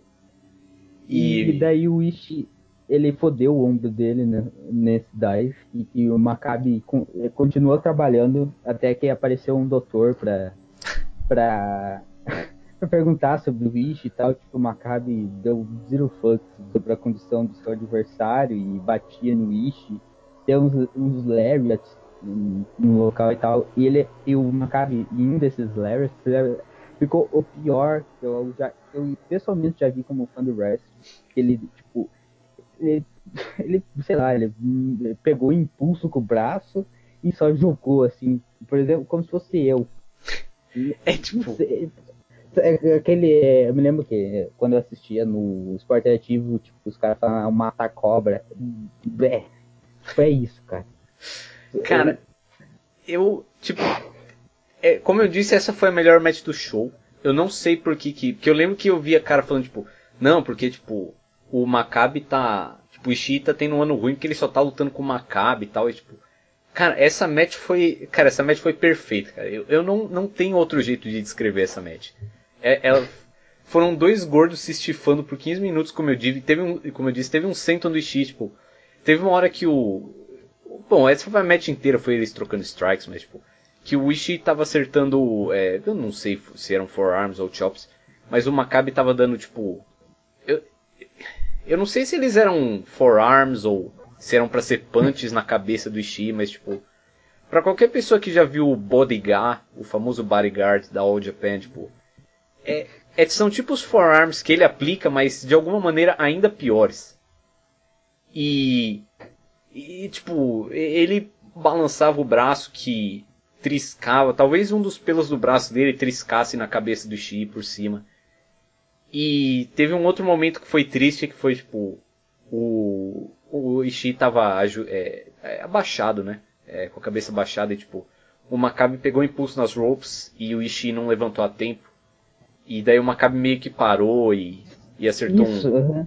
um, um forearm meio geek no Ishii. Tipo, o, essa match, tipo, eu daria 6 stars para essa match. Porque meu, meu rating atual é 5. Mas... 5,75. Sim, mas eu, eu daria 6 se o Maccabi tivesse, tipo, é, acertado um shoot knee no, no Ishii nesse. Ainda mais se tivesse sido no ombro lesionado do Ishii. Tipo, é, isso teria tornado a match mais do que perfeita para mim. Mas, inclusive, é, tipo, teve um momento que o Maccabi acertou um DVD que o Ishii começou a vender o ombro e tal. O Ishii separou o ombro é, no G1 em 2014. É, que foi praticamente um ano antes desse desse desse domínio. E, e né, né, que ele separou o ombro, tipo, o Carl Anderson, que teve uma match com ele no último dia final, tipo, ele acertou aquele kick dele, que ele pega impulso nas cordas, tipo, dá um chute e acertou no ombro do cara. É. Do, do E ele até comentou isso num podcast que ele tinha com o Doc e tal, uhum. antes deles irem pro WWE, que, tipo, ele teve que se desculpar, tipo, muito com o Wish nos bastidores, porque ele acertou, ele acertou aquele kick, que assim, Claro que ele bate na, na coxa e tal, Sim. Que, que é algo completamente otário de se fazer, mas parece doer, cara. É, Não, é sim. verdade. Se, E se bem que naquela tá com- match o Ishii retribuiu, tipo. Com certeza fazendo o Anderson temer pela vida dele, porque, tipo, com o ombro separado, ele teve a brilhante ideia de acertar um Stolen Superplex num cara maior que ele. Então, tipo, ali eles dois quase morreram também naquele spot, que foi maravilhoso. Mas. ma- Hum. ma- e, e aí que tá, tipo, o Ishii lesionou o ombro, tipo, acho que contra o Dave Boy, se eu não me engano, no, no D1 24. E quantos shows ele ficou de folga? Zero. Sim. Ele perdeu zero shows com o ombro separado. Ele simplesmente continuou lutando todas as matches.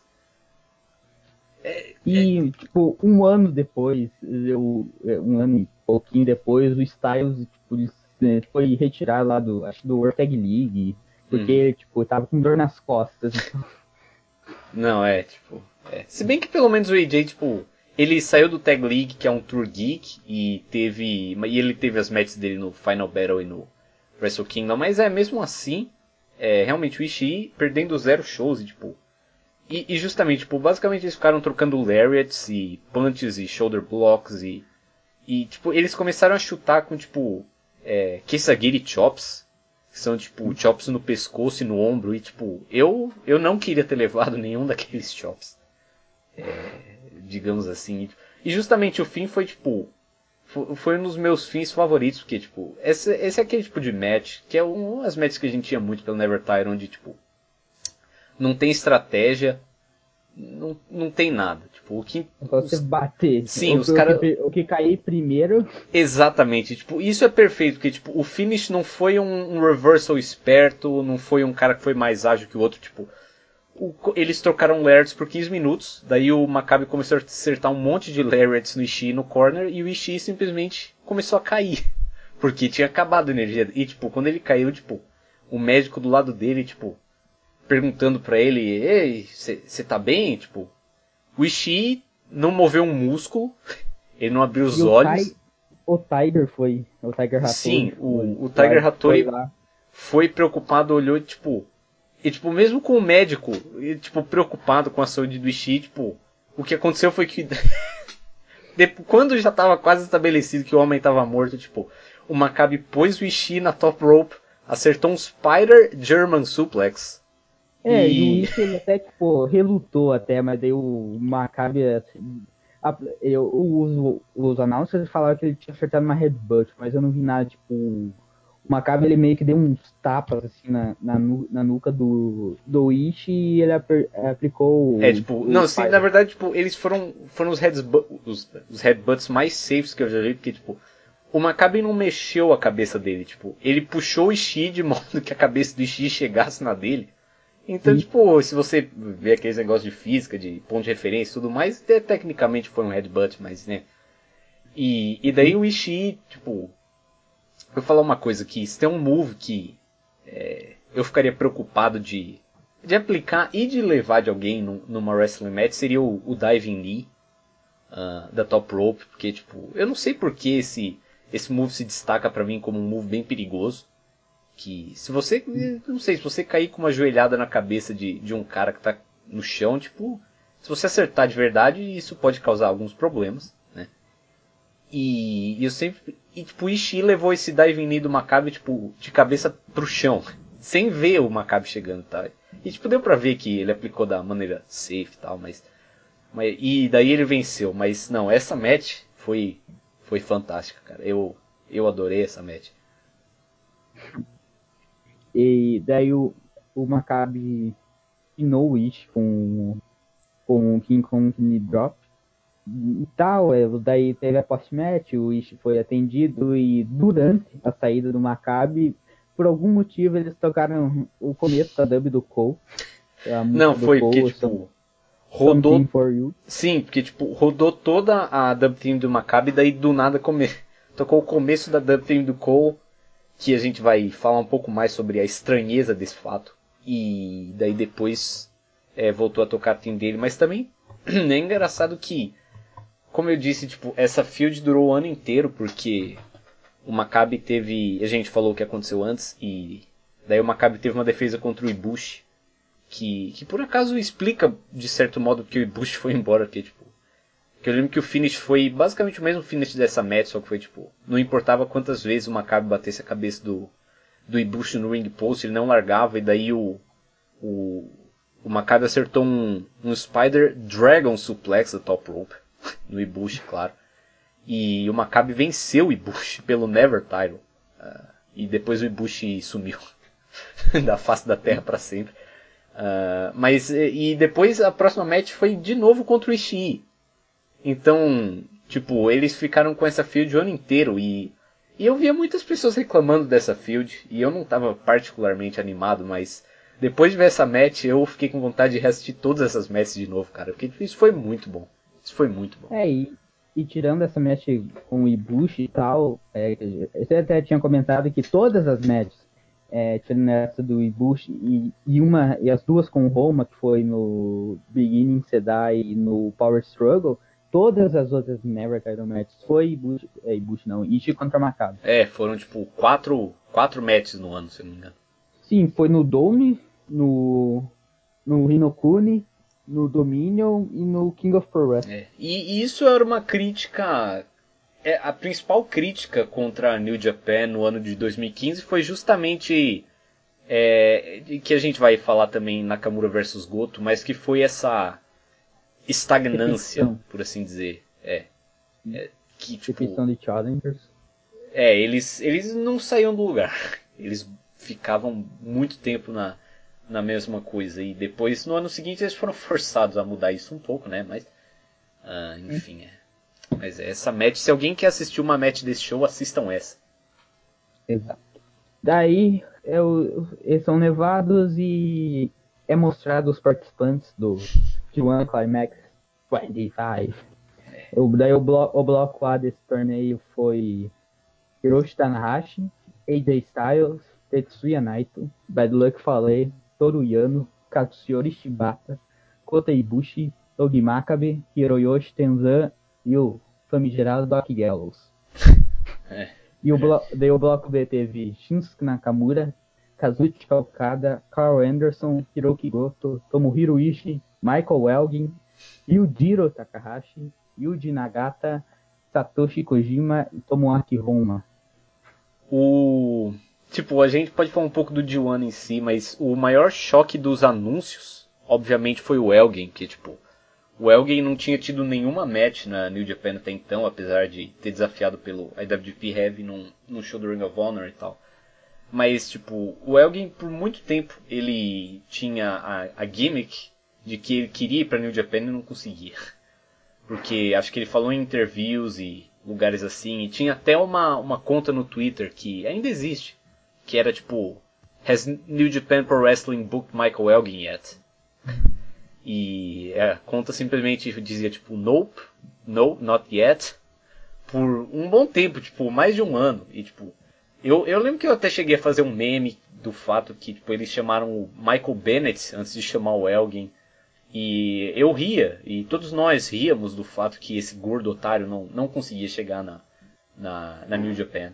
E inclusive esse, se eu não me engano, foi o período que ele estava geekando forte uh, na ROH, que foi depois dele ter dropado é. o World Title e, e ele...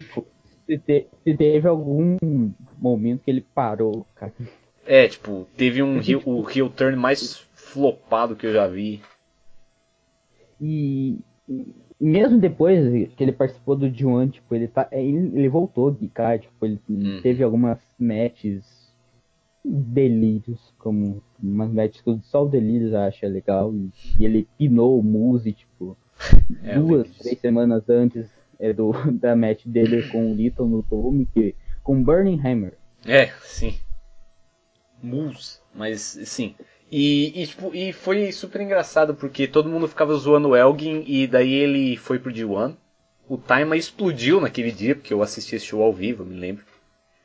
E é, foi foi um dia memorável. A, a zoeira acabou aí. A conta do Twitter é, tweetou simplesmente que sim.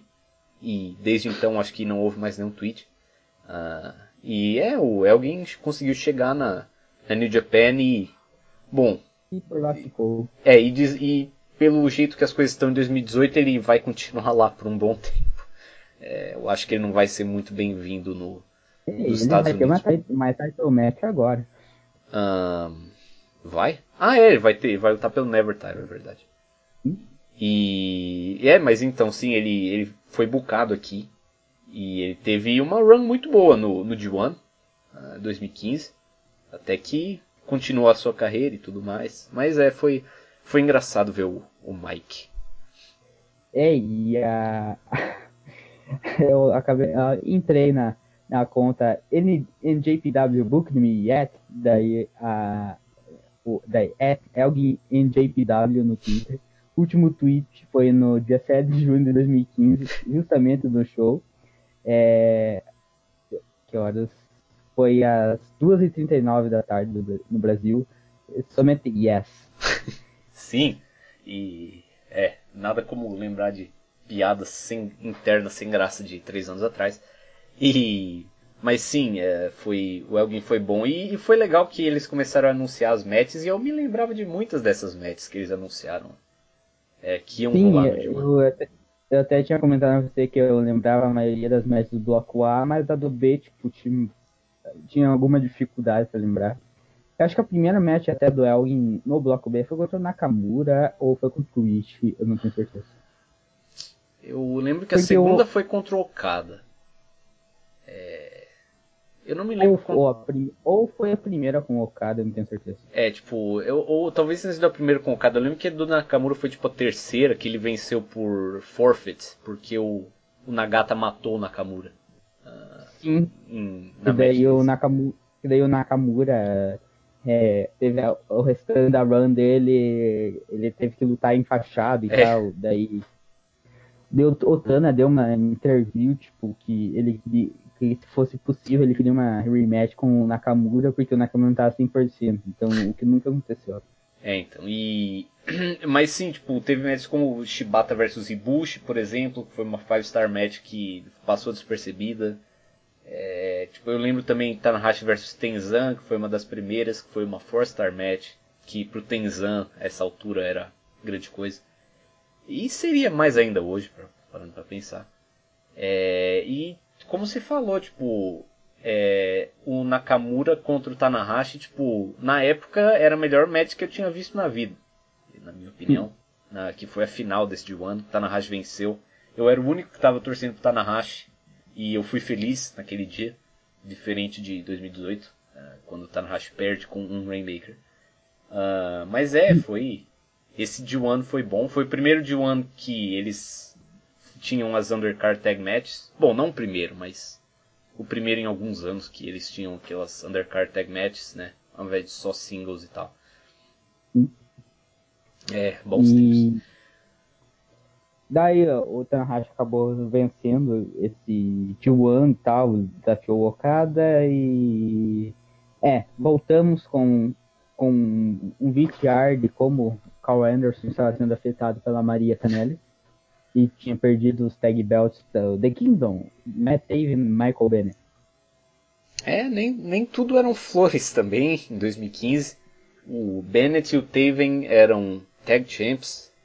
Uh, e não só isso, tipo, se fosse só isso era uma coisa, mas de fato a, a storyline era que o Carl Anderson, com seus trinta e tantos anos, mulher, filhos, famoso, é, rico, ele ele fez. Ele se comportou basicamente como eu me comportaria se eu estivesse perto da Maria Canelis.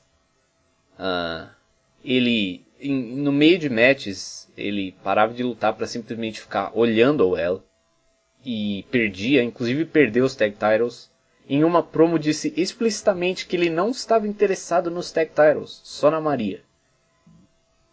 É... E o Doc, e o Doc fazia tipo o papel de sei lá, um, como pode dizer, tipo, o cara que tentava acordar ele pra vida. É, um. Tanto que ele, um, um, ele fazia o papel de um homem adulto nessa tag. Ah. E o Doc, inclusive, chegou a acertar um chop na Maria em alguns, alguns dos vários confrontos dele, é. deles. E então o VTR acaba. é, o Bullet Club, Doc Gallows e Carl Anderson uh, entram com a Amber Gallows, uh, o Bullet Baby, como era conhecida na época. E no, no como posso chamar? Nameplate, talvez. Do, do, é, do combate tá Amber com N no lugar do M. Amber Gallows. É, esse foi um, um erro leve, vai. Tipo, pro, pros padrões da. Pros criadores de Kyle O'Reilly. É, eu acho que Amber com. E o Osplay. É, o Osplay também, inesquecível, então, tipo. Amber com N até dá pra, dá pra Cara, perdoar. eu juro que teve um show da New Japan, acho que foi em 2016, tipo, os caras colocaram no, naque, no Core Walking, tipo, King of Sprots. Ah, é, sim, eu lembro disso também. É, eles não são muito, muito bons em soletrar palavras americanas, não. Digamos assim. King of Sprots. King of Sprots. Também já viu o Time Splitter, Kushida? Eles têm, tipo. Meu Deus do céu. Daí o Kingdom entra com a theme do Adam Cole por cima no dub. O que é até estranho, porque como eu comentei com o Léo quando a gente assistiu, assistiu o show, tipo, o Cole, ele, um ano depois, ele voltou a lutar lá na New Japan com a theme mais genérica possível. Com É. Adam Cole, baby. Adam Cole, baby. Tum, tum, tum, tan, tan, tan. E, e eram quatro é mais- vezes é, Adam Cole Baby, então era tipo super awkward. Especialmente no começo, porque tipo, simplesmente não parava. Tipo, daí você ficava esperando. Sim, pô, tal. o, o- ele tenta, acho que, sei lá, quem falavam pro Cole, certo, ficar repetindo Adam Cole Baby toda a match, tipo, todo momento da match pra ver se ele ficava over com a crowd. É, então, O e que tipo, e, e a theme fazia sentido, porque tipo, a gimmick do Cole no, no Japão era um cara que fala Adam Cole Baby. Era só isso. Ele era uma catchphrase. Sim, e ele era campeão da Ring of Honor na época. Tipo, é. E ele, ele tentava ficar over com a crowd, tipo, falando a, fra a frase em todo headlock que ele fazia, em todo, tipo, break que tinha na, na match, ele repetia a frase. E quando ele realmente começou a tipo, tirar alguma reação, ele largou e foi pro, pro WWE. Mas se bem que é, o, é, o Cole é um cara que claramente não, não ia dar lá muito certo no Japão, tipo. Enfim, o Cold É, bom, é, vendo desse ponto de vista também. Mas é. Mas é sim, tipo, e o que, o que não faz sentido é que. eh, Tem muitas coisas que não fazem sentido. Tipo, primeiro, co- o- o- como é que os caras conseguiram os direitos dessa theme, assim? Que tipo. co- como dub theme, tipo, qual que era o theme que o Kingdom tava usando que não era essa? E, tipo, Cara, eu, eu juro, eu juro não, eu, eu penso que seja aquela que o Beneu usava na Ring of Honor, que era Suffer An- Anthony. Ah, é assim. verdade. É, aquela música era uma boa música. Eu gostava daquela música. Mas. Daí eles colocaram essa, a Something For You, que era a theme do Cole. É. Daí durante o combate, né, foi nada de especial, tirando o fato do, do Benê, ele é, é aplicar um side effect, o que fez recordar os tempos de Matt Hardy. Ah. Big Money Matt Hardy, saudades. Antes dessas demências de Broken, Broken. essas geekagens aí. Era muito melhor quando, tipo, eram os. Cara, tipo, era uma gimmick de caras que idolatravam o Matt Hardy. Tipo, eu pelo menos acho isso muito mais engraçado do que, sei lá que porra que faz hoje, mas. Sim, e era, era tipo, ele era o centro das atenções e tinha o, o Bennett, a Maria e o Cole. Daí o Taven só foi entrar depois que o Matt saiu pra TNA de novo. É, triste.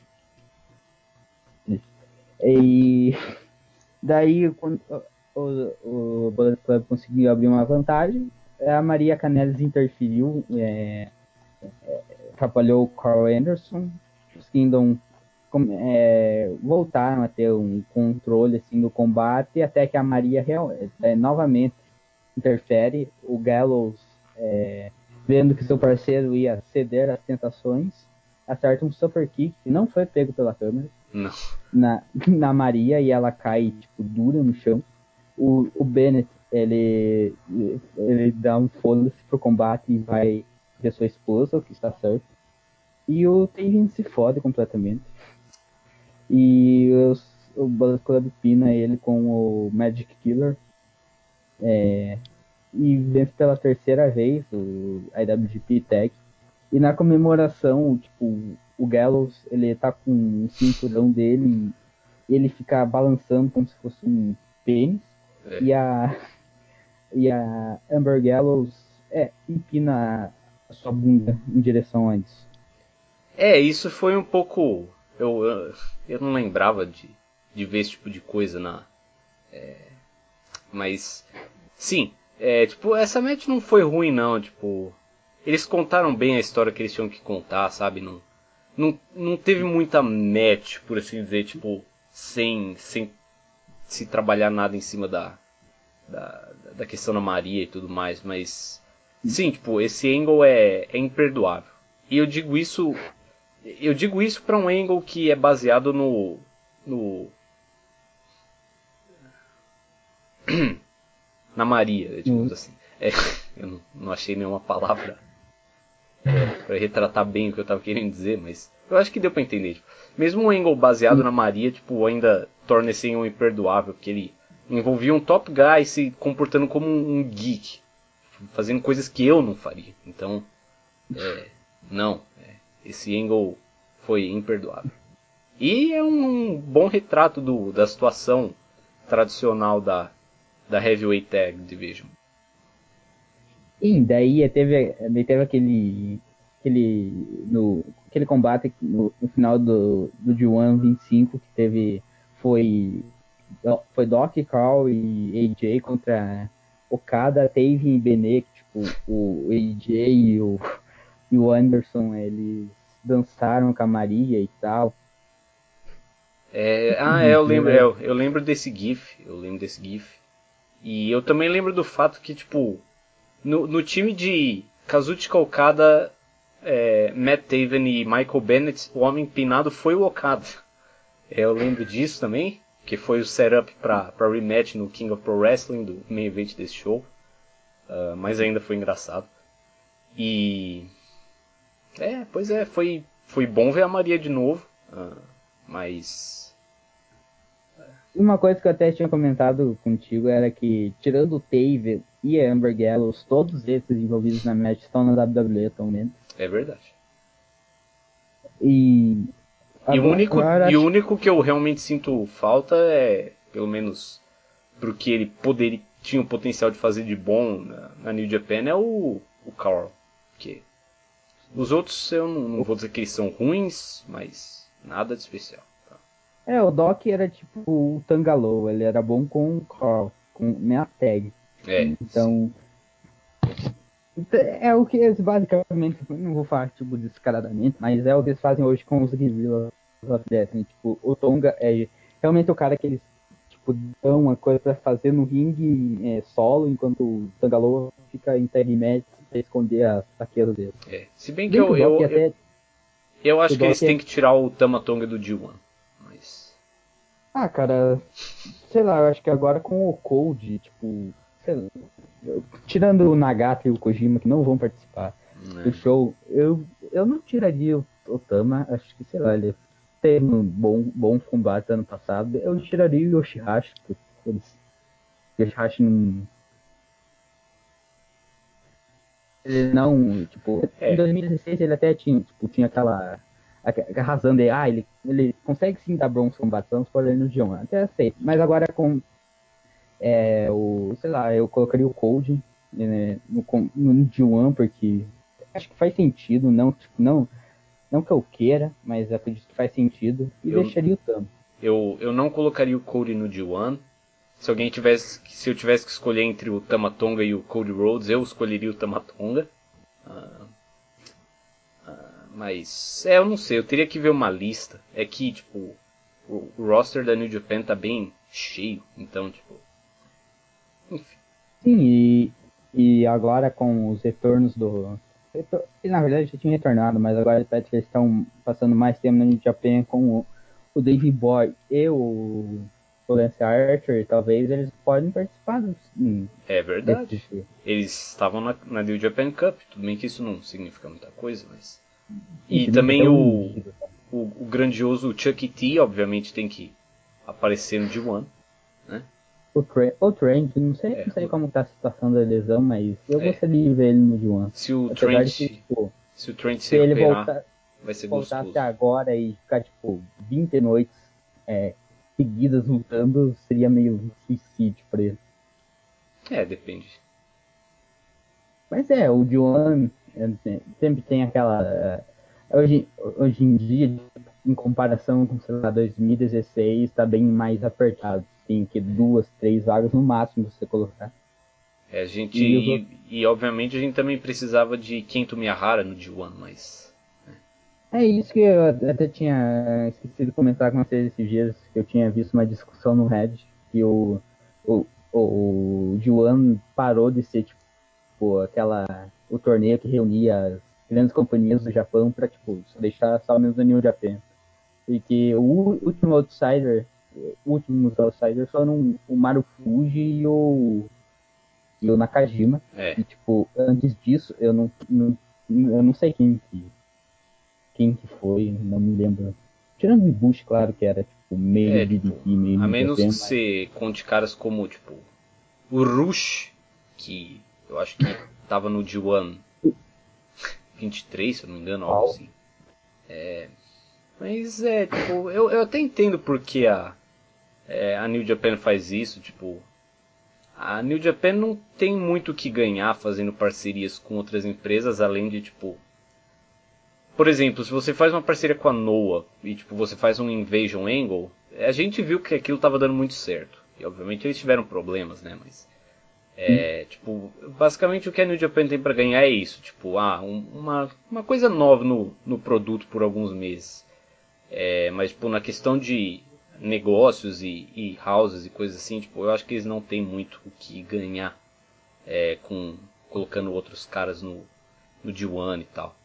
Um, Sim, a... eu acho que acredito que a participação do Mario Fuji do Nakajima naquele de Wuhan foi tipo porque o, o, o Jado ele era o Booker da Noah, então tipo ele queria fazer o Nakajima ser o, o novo ace da, é, então, da companhia. Tipo, exato. E o que a gente tem que lembrar da da relação entre a Noah e a New Japan é que a New Japan era dona de uma parte da Noah, ou pelo menos a Bush Road era. Então é por isso que eles estavam investindo tanto na Noah. Né? Porque, por isso que a Suzuki Gun estava lá e tinha outros caras que iam para lá, como o Yano, por exemplo, e tal. O próprio Jado e o Gedo. E... Cara, o Yano na Noah, tipo, ele ficou em segundo lugar na Global League. É, não, tipo, aquela. A, o que seria a. É, se alguém estivesse perguntando como é que era o, quando a, a New Japan tinha envolvimento na Noah, tipo, a, a match basicamente, a, entre aspas, a semifinal a, da Global League foi tipo Yano versus Izuka. É, não, não, não, não é uma briga. o Yano tava liderando o bloco. Tipo, o Nakajima, eu lembro, o Nakajima venceu o, o JTC Title tipo, em outubro e a Global League foi em novembro. Quem, e obviamente quem foi o primeiro cara a pinar o, o novo JTC Champion livrando a, a Noah desses malditos da Suzuki Gun. Ah, foi o True Ace, ia não. Então, é, não, não eram bons tempos para ser um fã de Noah, é, 2015, 2016. Um, mas eles, como uma stable na New Japan, eram super over, como uma heel stable. Uh, então, é, mas eu, eu ainda assim gostaria de ver o, o Kento no D1, mesmo que. E, e a Noah, Suzuki Gun, teve tipo algum aumento em, é, em, dizer, em público nos shows, tanto que depois que saíram caiu drasticamente, agora que eles estão passando se recuperar. É Mas é. É que então, acabou sendo. Acabou sendo um problema, porque, tipo, eles ganharam alguns fãs novos da Suzuki Gun, mas, tipo, os caras que eram fãs de Noah mesmo foram embora. Então, daí, quando a Suzuki Gun foi embora, eles ficaram em apuros. Mas, enfim. Falando em ano, é o próximo combate e Toruyano contra Hiroshi Tanahashi. O, a história do combate era que o, o, o Yano tinha pinado o Tanahashi na primeira rodada da New Japan Cup, é, com, com é, como se diz? É, Shenanigans. Um, isso. Um Yano e... Special, provavelmente. Low blow, roll up. E daí no Don Taco, o Tanahashi tinha empinado o Yano da mesma maneira, tipo, puxando os cabelos dele e tal. Daí nessa era pra finalizar a rivalidade entre os dois. O Tanahashi, que, segundo a moça do Insider, era o Man of Talent. Ah, essas alcunhas do, do Tanahashi. O homem do talento é. contra. É, o combate foi o, o que se esperava enfim, foi nada de, de especial, tirando o fato que o Tanahashi tomou um bump, é, ele foi ele foi aplicar um running body splash na, na parte do público, tipo, Yano é, saiu do lugar e ele é, caiu um monte de cadeiras. Ele foi seco no chão. Sim. E daí o Yano, ele tentou, obviamente, aplicar low blows e tal, e o Tanahashi conseguiu evitar todos, e no final o Tanahashi aplicou um Dragon Screw, é, o Sling Blade e venceu o combate. É, eu acho que foi um Twist and Shout antes do Sling Blade. Ah, eu acho. Mas, Provavelmente. Mas sim, tipo, a antepenúltima match no Dominion, no Osaka Joe Hall, 11 mil pessoas na crowd, envolvia Ian. Anos. Esse era o retorno do New Japan depois de 21 anos no, Build. Sim, tipo, esse era um show que, tipo, tinha muita pressão em cima para funcionar e tal. E e sim, tipo, obviamente, como vocês podem ver, o card foi um card muito forte, mas a antepenúltima match ainda envolvia o Ian. E, sim. E, e, tipo, foi, foi bom, tipo, algo que começou a. que me a, me surgiu à mente nessa match foi que, tipo, nesse show todas as matches foram bem diferentes, sabe? Tipo, os main events foram mais ou menos parecidos entre si, porque foram meio que main events clássicos da New Japan, por assim dizer. Mas, tipo, você teve uma um, uma match pagando tributo ao inoquismo, você teve dois gordos velhos se estifando, você teve a Junior Title Match, você teve a, a Junior Tag Title Match, que eram só flips e flips. É, você teve um pouco de tudo nesse card, né? O, então. Nai, o Naito, tipo uma match trabalhada no Naito e Sim, tal. foi, foi um, um card bem variado, então isso é bom. E, e teve essa match aqui com o Ian.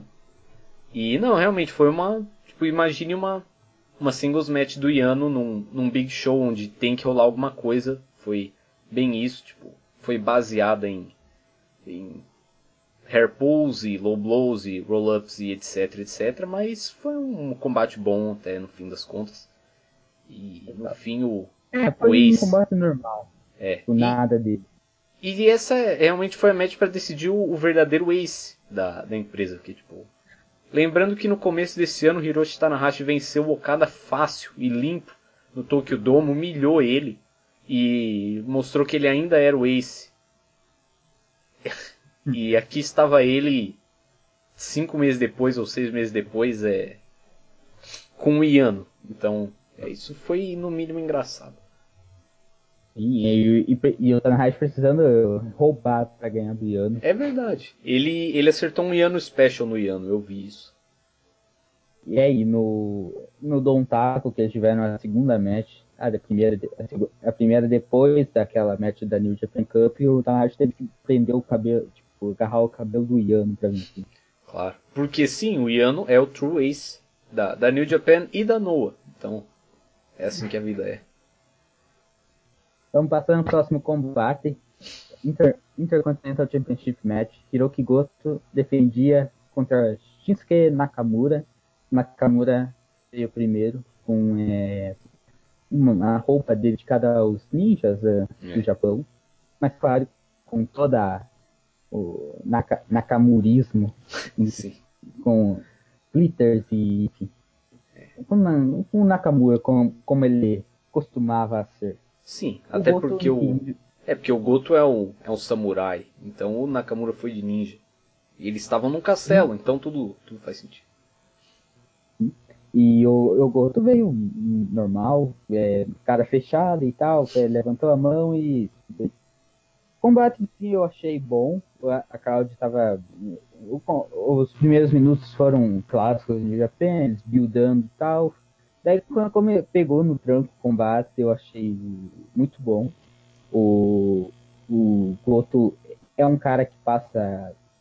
Passou cre, cre, credibilidade para mim na época, que tipo, fazia sete meses eu tinha começado a ver New Japan, então para mim ele como Intercontinental Champion passava uma credibilidade e acho que para muitos fãs de longa data, apesar de toda aquela história com o IWGP Heavyweight Championship e tal, de oito derrotas, nove, sei lá, ele não ser aquele top guy, mas ele tem sua, é, como eu posso dizer, ah, ele tem uma aura, tipo, ah, ele é importante. Sim. Então, é, e ele mostrou que isso combate contra Nakamura. Eu, eu gostei.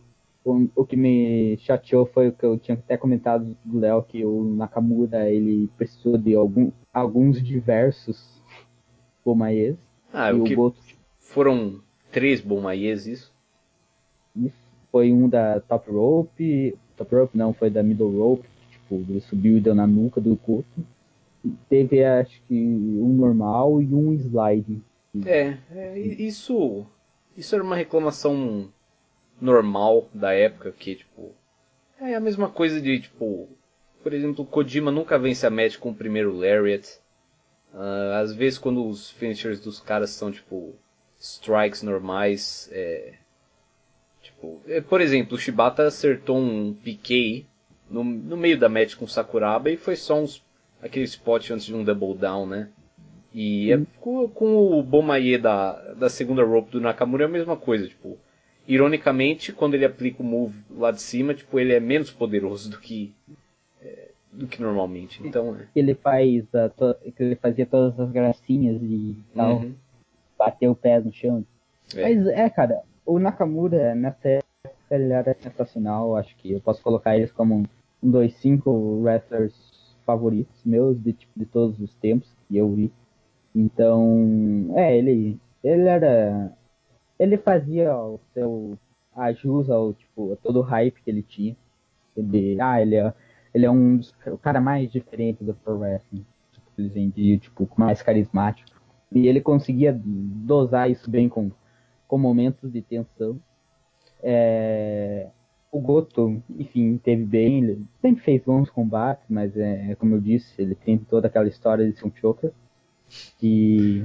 Ai, Goto, Goto, Goto. É, o Goto, depois de dois é, Ushigoroshis no Nakamura, um, um, inclusive pegando Nakamura na corrida pro Bomaye, é, aplicou o Shotenkai, hum. venceu, defendeu com sucesso o Intercontinental Championship.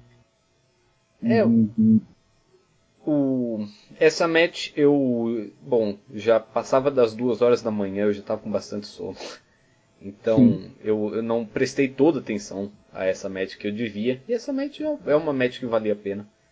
E, mas realmente é engraçado porque as matches do Nakamura, mesmo as top matches do Nakamura como essa, é, elas sempre seguiam um script. Tipo, ele sempre fazia os mesmos spots no começo. Tipo, aquele que ele se apoia na barriga do cara, nas ropes, e aquele que ele dá uma cambalhota para trás, acerta a joelhada no corner e tal.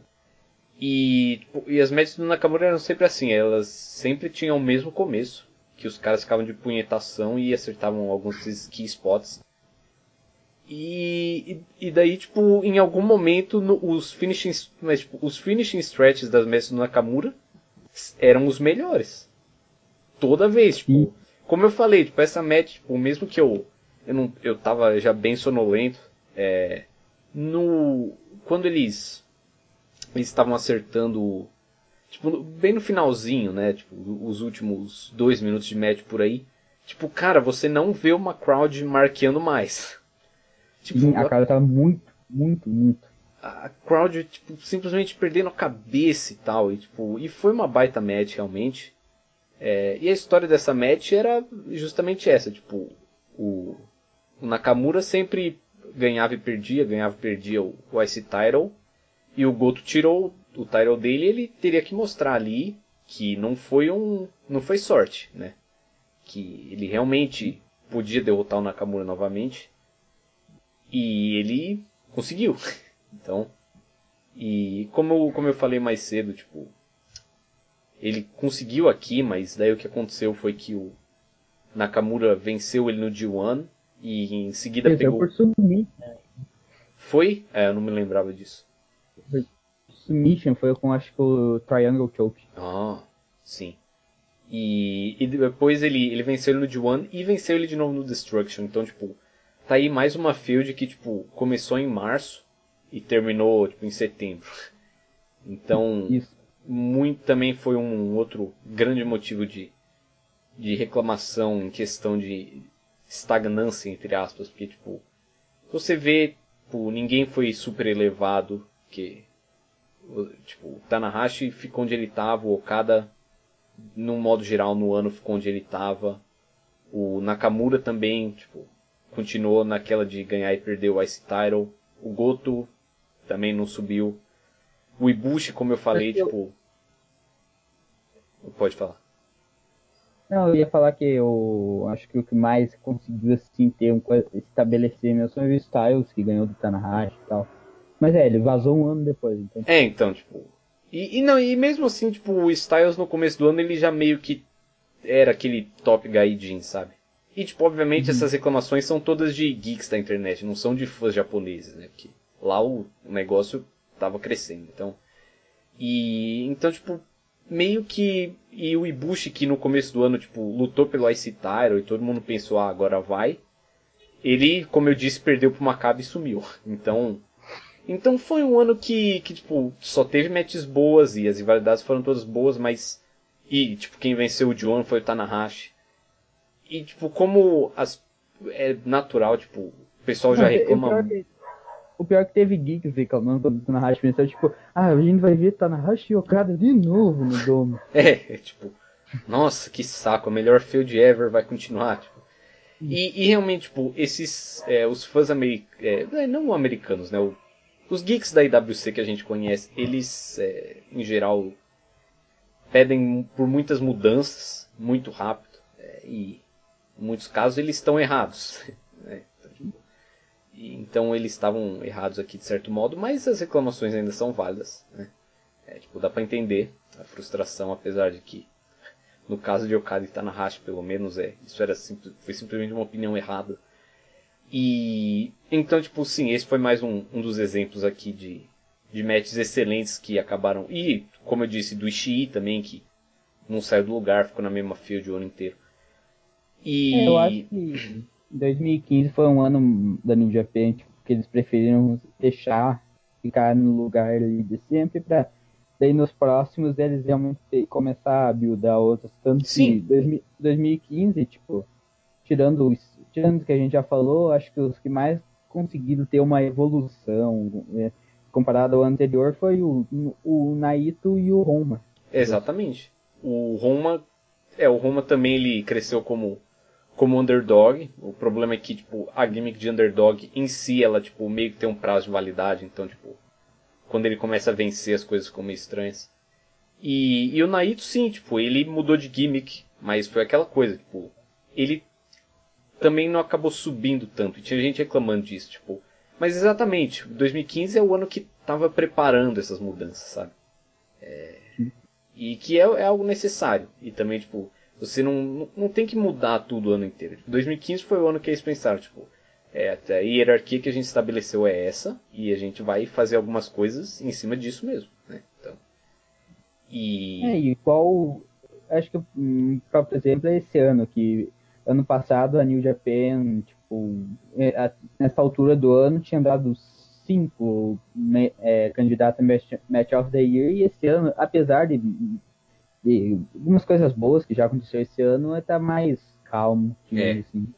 e... Tá na, E, e justamente e o fato do Goto ter sido o cara que, que segurou o Ice Tyra também é uma coisa assim, que tipo, o Goto é aquele cara que ano vem, ano vai, tipo, ele sempre vai estar mais ou menos no mesmo spot.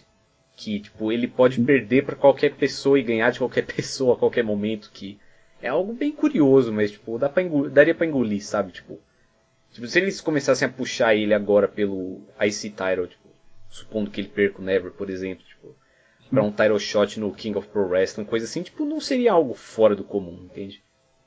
E. E, é, e tanto que, apesar das reclamações do, do da match com Suzuki, tipo, ah, já que essa match já vimos umas três vezes, mas hum. é, fazia sentido. Então. É. E, e, tipo, e justamente ele, e a, a, grande coisa diferente que teve, que foi esse reinado mais comprido do. Comprido, ele só teve matches com Nakamura, mas foi meio comprido. Do, do Goto, tipo, foi um negócio que também acabou não resultando, tipo, se você faz um balanço de 1 de janeiro de 2015 até 2016, tipo, né? E, e o Goto que em 2015, é, apesar de tipo, ser totalmente esquecível, ele ganhou os tag titles com Shibata. É, é verdade. E que, bom, aquilo foi outro, outra coisa triste também, né? Mas um baita reinado, mais uma reclamação da, da Tag Division. E, e, realmente, cara, o e o Goto é engraçado que tipo ele teve esse reinado porque foi uma coisa diferente. As matches foram todas boas, obviamente, porque é o Goto. E, e é, é, é, bom que tipo, apesar de que é meio a, tipo acaba isso acaba gerando em muitas title gerando muitas title changes, o que não não é ideal, tipo, é interessante quando o New Japan tem esse reinado, tipo, o Goto com o, Ice Title, o Fale com o Ice Title, tipo, o Bush com o Junior Title, o Evil com o Never Title, aquele reinado curto. É... 15 dias, 10 dias, não sei. Oi? 10 ou 15 dias de reinado Sim, então. teve. E, e, tipo, eu acho é, é, importante quando o New Japan dá esse reinado, porque tipo, daí você olha para esses caras e fala, ah, não, esse cara é um é um ex IC Champion, esse cara é um ex Never Champion, tipo, isso. É igual o, o Elgin, o próprio Elgin Sim. que foi, ganhou o IC title, tipo. Ele, ele é uma threat, digamos assim, tanto que ele, ele é consider, foi considerado por. Tipo, teve a Never title, title shot com o Suzuki naquele show uhum. horroroso. E agora ele vai ter uma de novo. Sim, então. e, o tai, e, o que, e isso é mais um dos motivos que eu acredito que vai que contribuam para a saída do, do Taichi, do, do Osaka Joe Hall, é, desse ano com o Never Open Championship. Como mesmo Never ele, Sim. E mesmo que ele, ele perca na, na primeira defesa, é aquela história, ah, o Taichi ele venceu nos mais big shows do ano, ele ganhou o Never Open Championship. Sim, e isso é bom porque, tipo, isso estabelece o lugar das pessoas na hierarquia. E, e, isso é importante, porque daí quando ele. Você sempre vai saber, tipo, quando ele tiver um match com Okada, as pessoas. Não, ele tá abaixo desse cara. Mas ele vai estar tá acima de um. Vamos supor um. Um, um Tenzan da vida que, que não vence nada há mil anos. Ou, ou um, um Roma que também não, não vence nada, sabe? Então, tipo, eu acho que esses. É, esses title reigns que às vezes parecem meio é, tipo, com zero defesa, sabe? Tipo, que uhum. você pensa, ah, não, eles podiam ter, podiam não ter tirado o belt do outro champion, que seria um reinado mais longo. Que eu, eu sou a favor, de modo geral, é, é, sou a favor de reinados longos de modo, ah, modo geral. Uh, calma. Eu sou a favor de reinados longos em modo geral, sim. E mas tipo tem esse esse ponto positivo, que daí você estabelece o lugar de pessoas no card. E é isso que um reinado como esse faz com um cara como o Goto. Que tipo, você olha para ele hoje, mas você vai lembrar que ele foi Ice Champion e o cara foi Never Champion duas vezes e tal. Então, e tipo, isso é aquela questão da, da hierarquia que a gente fala, tipo, do Goto e do Ishii, por exemplo. Sim, e, e tanto que o Taishi, ele tipo, a Suzuki Gun tem claramente o Suzuki como o primeiro heavyweight, uhum. o Saber como o segundo e ainda e ainda tem aquele vácuo é. entre os juniors. E que o, que o Taishi pode muito bem ocupar e o Izuka não. Então, tipo. É. Fica aquela coisa que o, o Taishi é acima do Izuka e dos Júniors. Exato. Então, tipo, é, é, importante eles fazerem esse tipo de coisa. E então é por isso que você olha, por exemplo, pro Goto e pro Ishii, tipo, você pode ver, tipo, que o, o Ishii só venceu o Never Title na carreira e, e isso já faz um tempo. Desde e então. Sim, desde então teve tipo um Tyro Rain com Yano. Que não era pra ter e acontecido. Never, e o Never Six Man com o French e com o Yano. Sim, também é verdade. Esse realmente eu esqueci. E, mas sim, tipo, ele tem esses, title, esses titles geeks, enquanto o Goto, que tá acima dele na hierarquia, ele não é à toa. Tipo, você olha pro, pro currículo dele tem lá, ele venceu o Ice Title, então... É, sim, finalista de D1, ele... Dois, dois reigns longos, digamos assim, com o Never e tal. Sim, então é... Eu, eu, é, tipo, essas title changes meio, meio X tem, tem seu valor também. Então o Goto, como disse, venceu Nakamura, depois acabaria perdendo pro Nakamura uns três meses depois do é. título. E daí teve aquela match com o Naito no, no Dome, é, que ele venceu, daí depois desafiou o Okada e tal. E é, o próximo combate e o main event do show, temos a VTR de, destacando como o Okada é, em, poucos, em pouco tempo foi de tipo do futuro ou a consolidação de um ace para tipo, perder pro Bad Luck falei na primeira rodada da New Japan Cup. E no New Year Dash e, também. Sim. E, e agora ele, depois de uma, depois de uma vitória contra o próprio Falei, ele atacou o, Oka, o, o Styles no, no Invasion Attack e desafiou pelo título. Então era essa, essa era a oportunidade do Okada recuperar o cinturão. É. É, uma, uma, tipo, uma história de de volta por cima que dura um pouco tempo, mas hum. faz, faz sentido. Sim. Porque o Okada, ele já, ele já era, naquela época, você sabia que ele não, tipo, ele, mesmo perdendo pro Tanahashi, você não sabia que ele não ia ser jogado, tipo, em nível de pessoas como o Yano, como o próprio Yano, como Doc Yellows. Ele ainda era um top guy, só que tipo, uhum. ele tinha sofrido uma derrota pra um, pro maior rival, tinha sido pinado por um ex Intercontinental Champion, que era claramente o segundo ou terceiro heavyweight do Bullet Club, é. mais importante. Sim. E, então... e também o, o, ataque do Okada no AJ Styles foi tipo exatamente um ano depois da, da estreia do AJ Styles atacando o Okada no mesmo evento. Então Sim. isso também foi um outro toque legal. É, o Okada vem primeiro ao ringue com o Guedo. É, o Guido sem barba. É estranho ver o Guido sem barba, cara. Ele, é, daí o Styles aparece com a Amber Gallows, o, o Cody, Cody Hall, o Doc Gallows, o Carl Anderson, os Bucks e o Tamatonga. Ou seja, só o Falei e o Omega não estavam ali com o, o líder, entre aspas, do Bullet Club. Uhum. É pra a sua maior defesa do cinturão, que até, que até tinha comentado para você, né, o que você falou que faz sentido em longo prazo. Tipo, o Omega não era um, um grande, nunca foi um grande apoiador do Styles. Ele disse isso quando tacou o Styles lá no New Year's Dash e tal, Sim. que ele, o Styles fez ele ficar na, na Junior Division. E, e é, daí os primeiros minutos do combate foi o Bullet Club interferindo, é, e, o, e o, o Okada, como só tinha o Guedo ao seu lado, não podia fazer muita coisa. Cara, então, isso. Mas...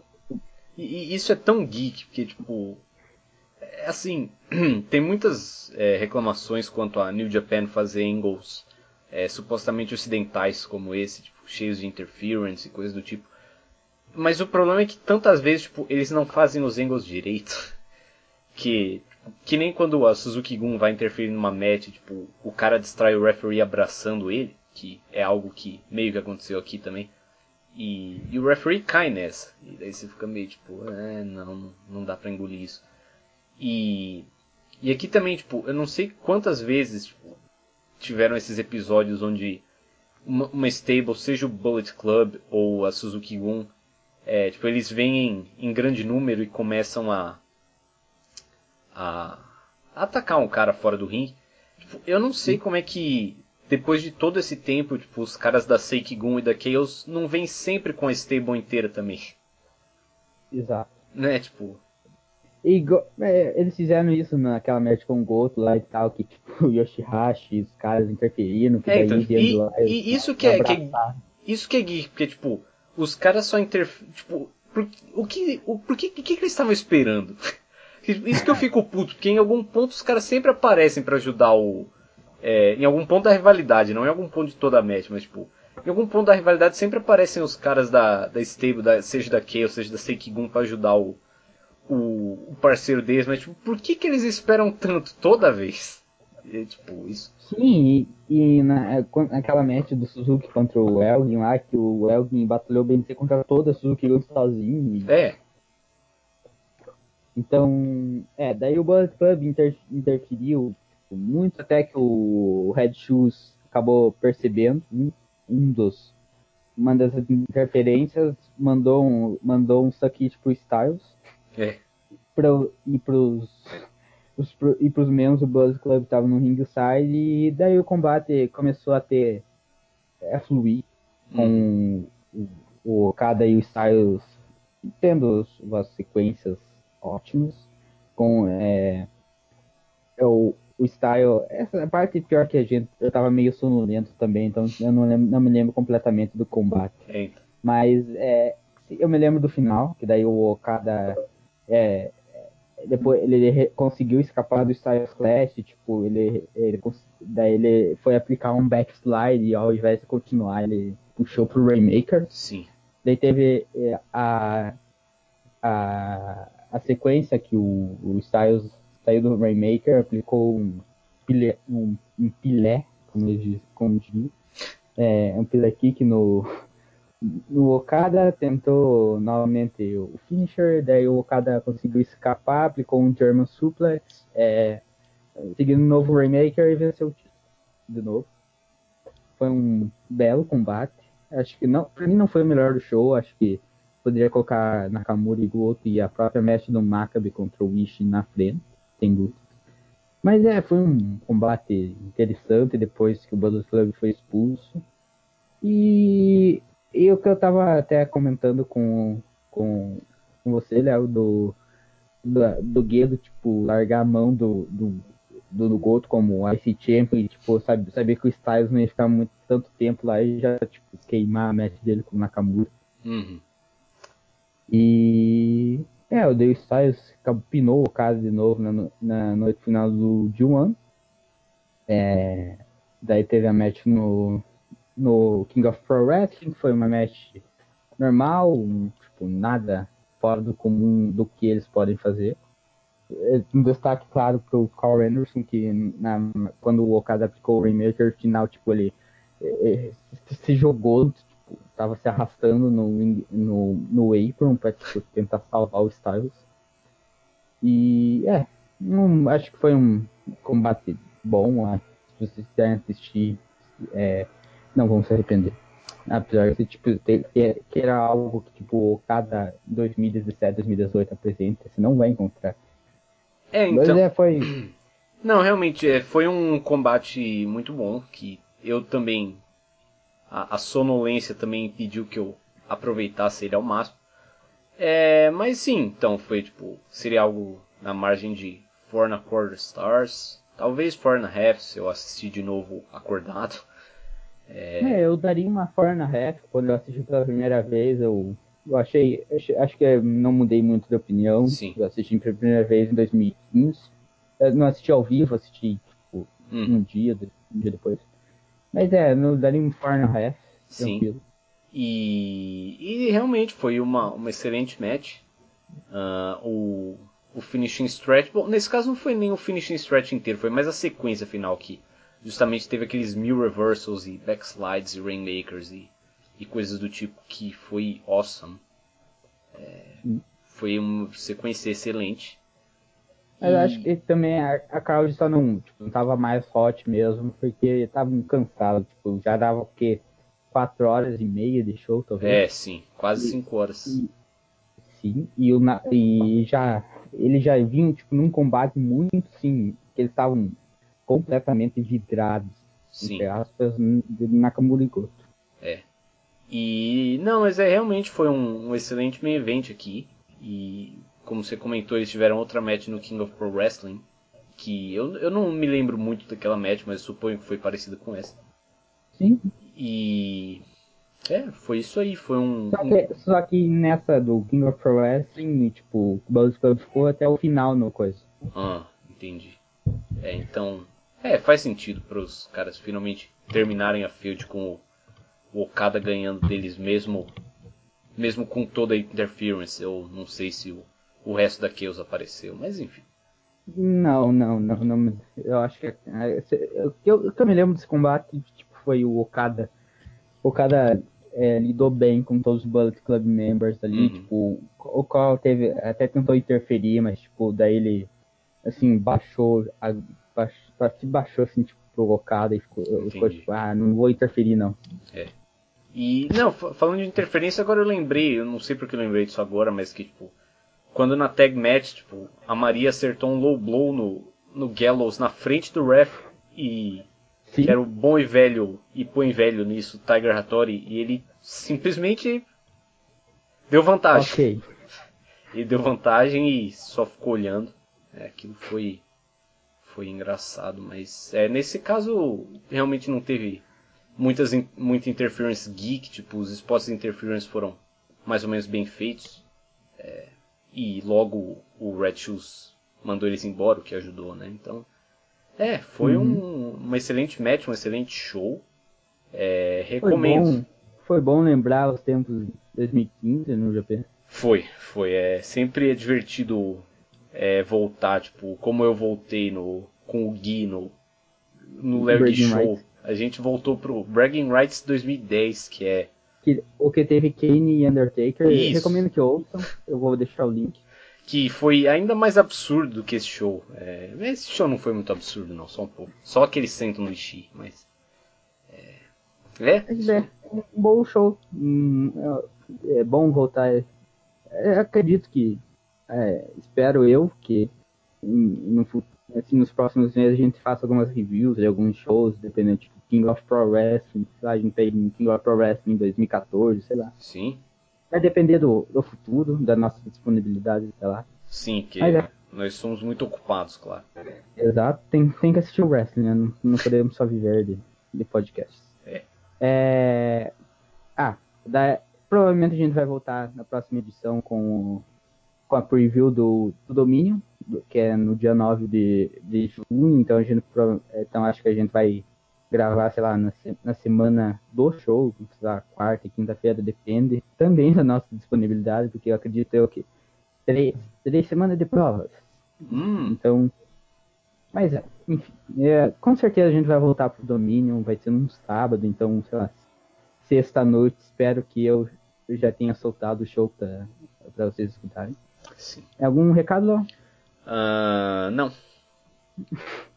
Então, assi continuem assistindo o Best of Super Juniors, assistam Dominion, escutem o Léo Ig Show do Bragging Rights, que foi excelente, eu escutei no trabalho esse, eu- esse episódio. Sim. cara, Realmente um homem muito ocupado. Sim, eu, eu assisto a maioria dos, do, dos de wrestling no, no meu trabalho, então. É, eu falo. Mas escutem, tá bem engraçado. Tipo, a- o Léo contou basicamente o combate do Undertaker com o Kane inteiro. É verdade. Move por move. Isso. Wade Barrett e Nexus, enfim, Dave Otanga. Cara, é sensacional. Espero o qualquer dia ser o Chase Owens, o vosso Golden Lover junto comigo. Sim, é, Então- a, a gente, a gente vai fazer isso, só, só tem que acertar o, a disponibilidade, porque. Eu espero que a gente, tipo, revise um show, sei lá, WWE 2012, cara. É, Eu, é, eu- é uma boa. É uma boa. é, Over the Limit 2012 fica a sugestão. Não, a gente Obrigado, faz isso. A gente só vai precisar de um link. Obrigado a todos que escutaram, obrigado, Léo, por assistir um show de quase 5 horas comigo na, na noite de sexta-feira. É, Topar gravar esse, esse cast. É, no- a- obrigado ao, ao Renato do, do, Fórum Pro Wrestling por deixar compartilhar o, o, podcast no, no, no fórum. E é, é, parabéns ao Will, Will, que faz aniversário hoje, nosso grande amigo.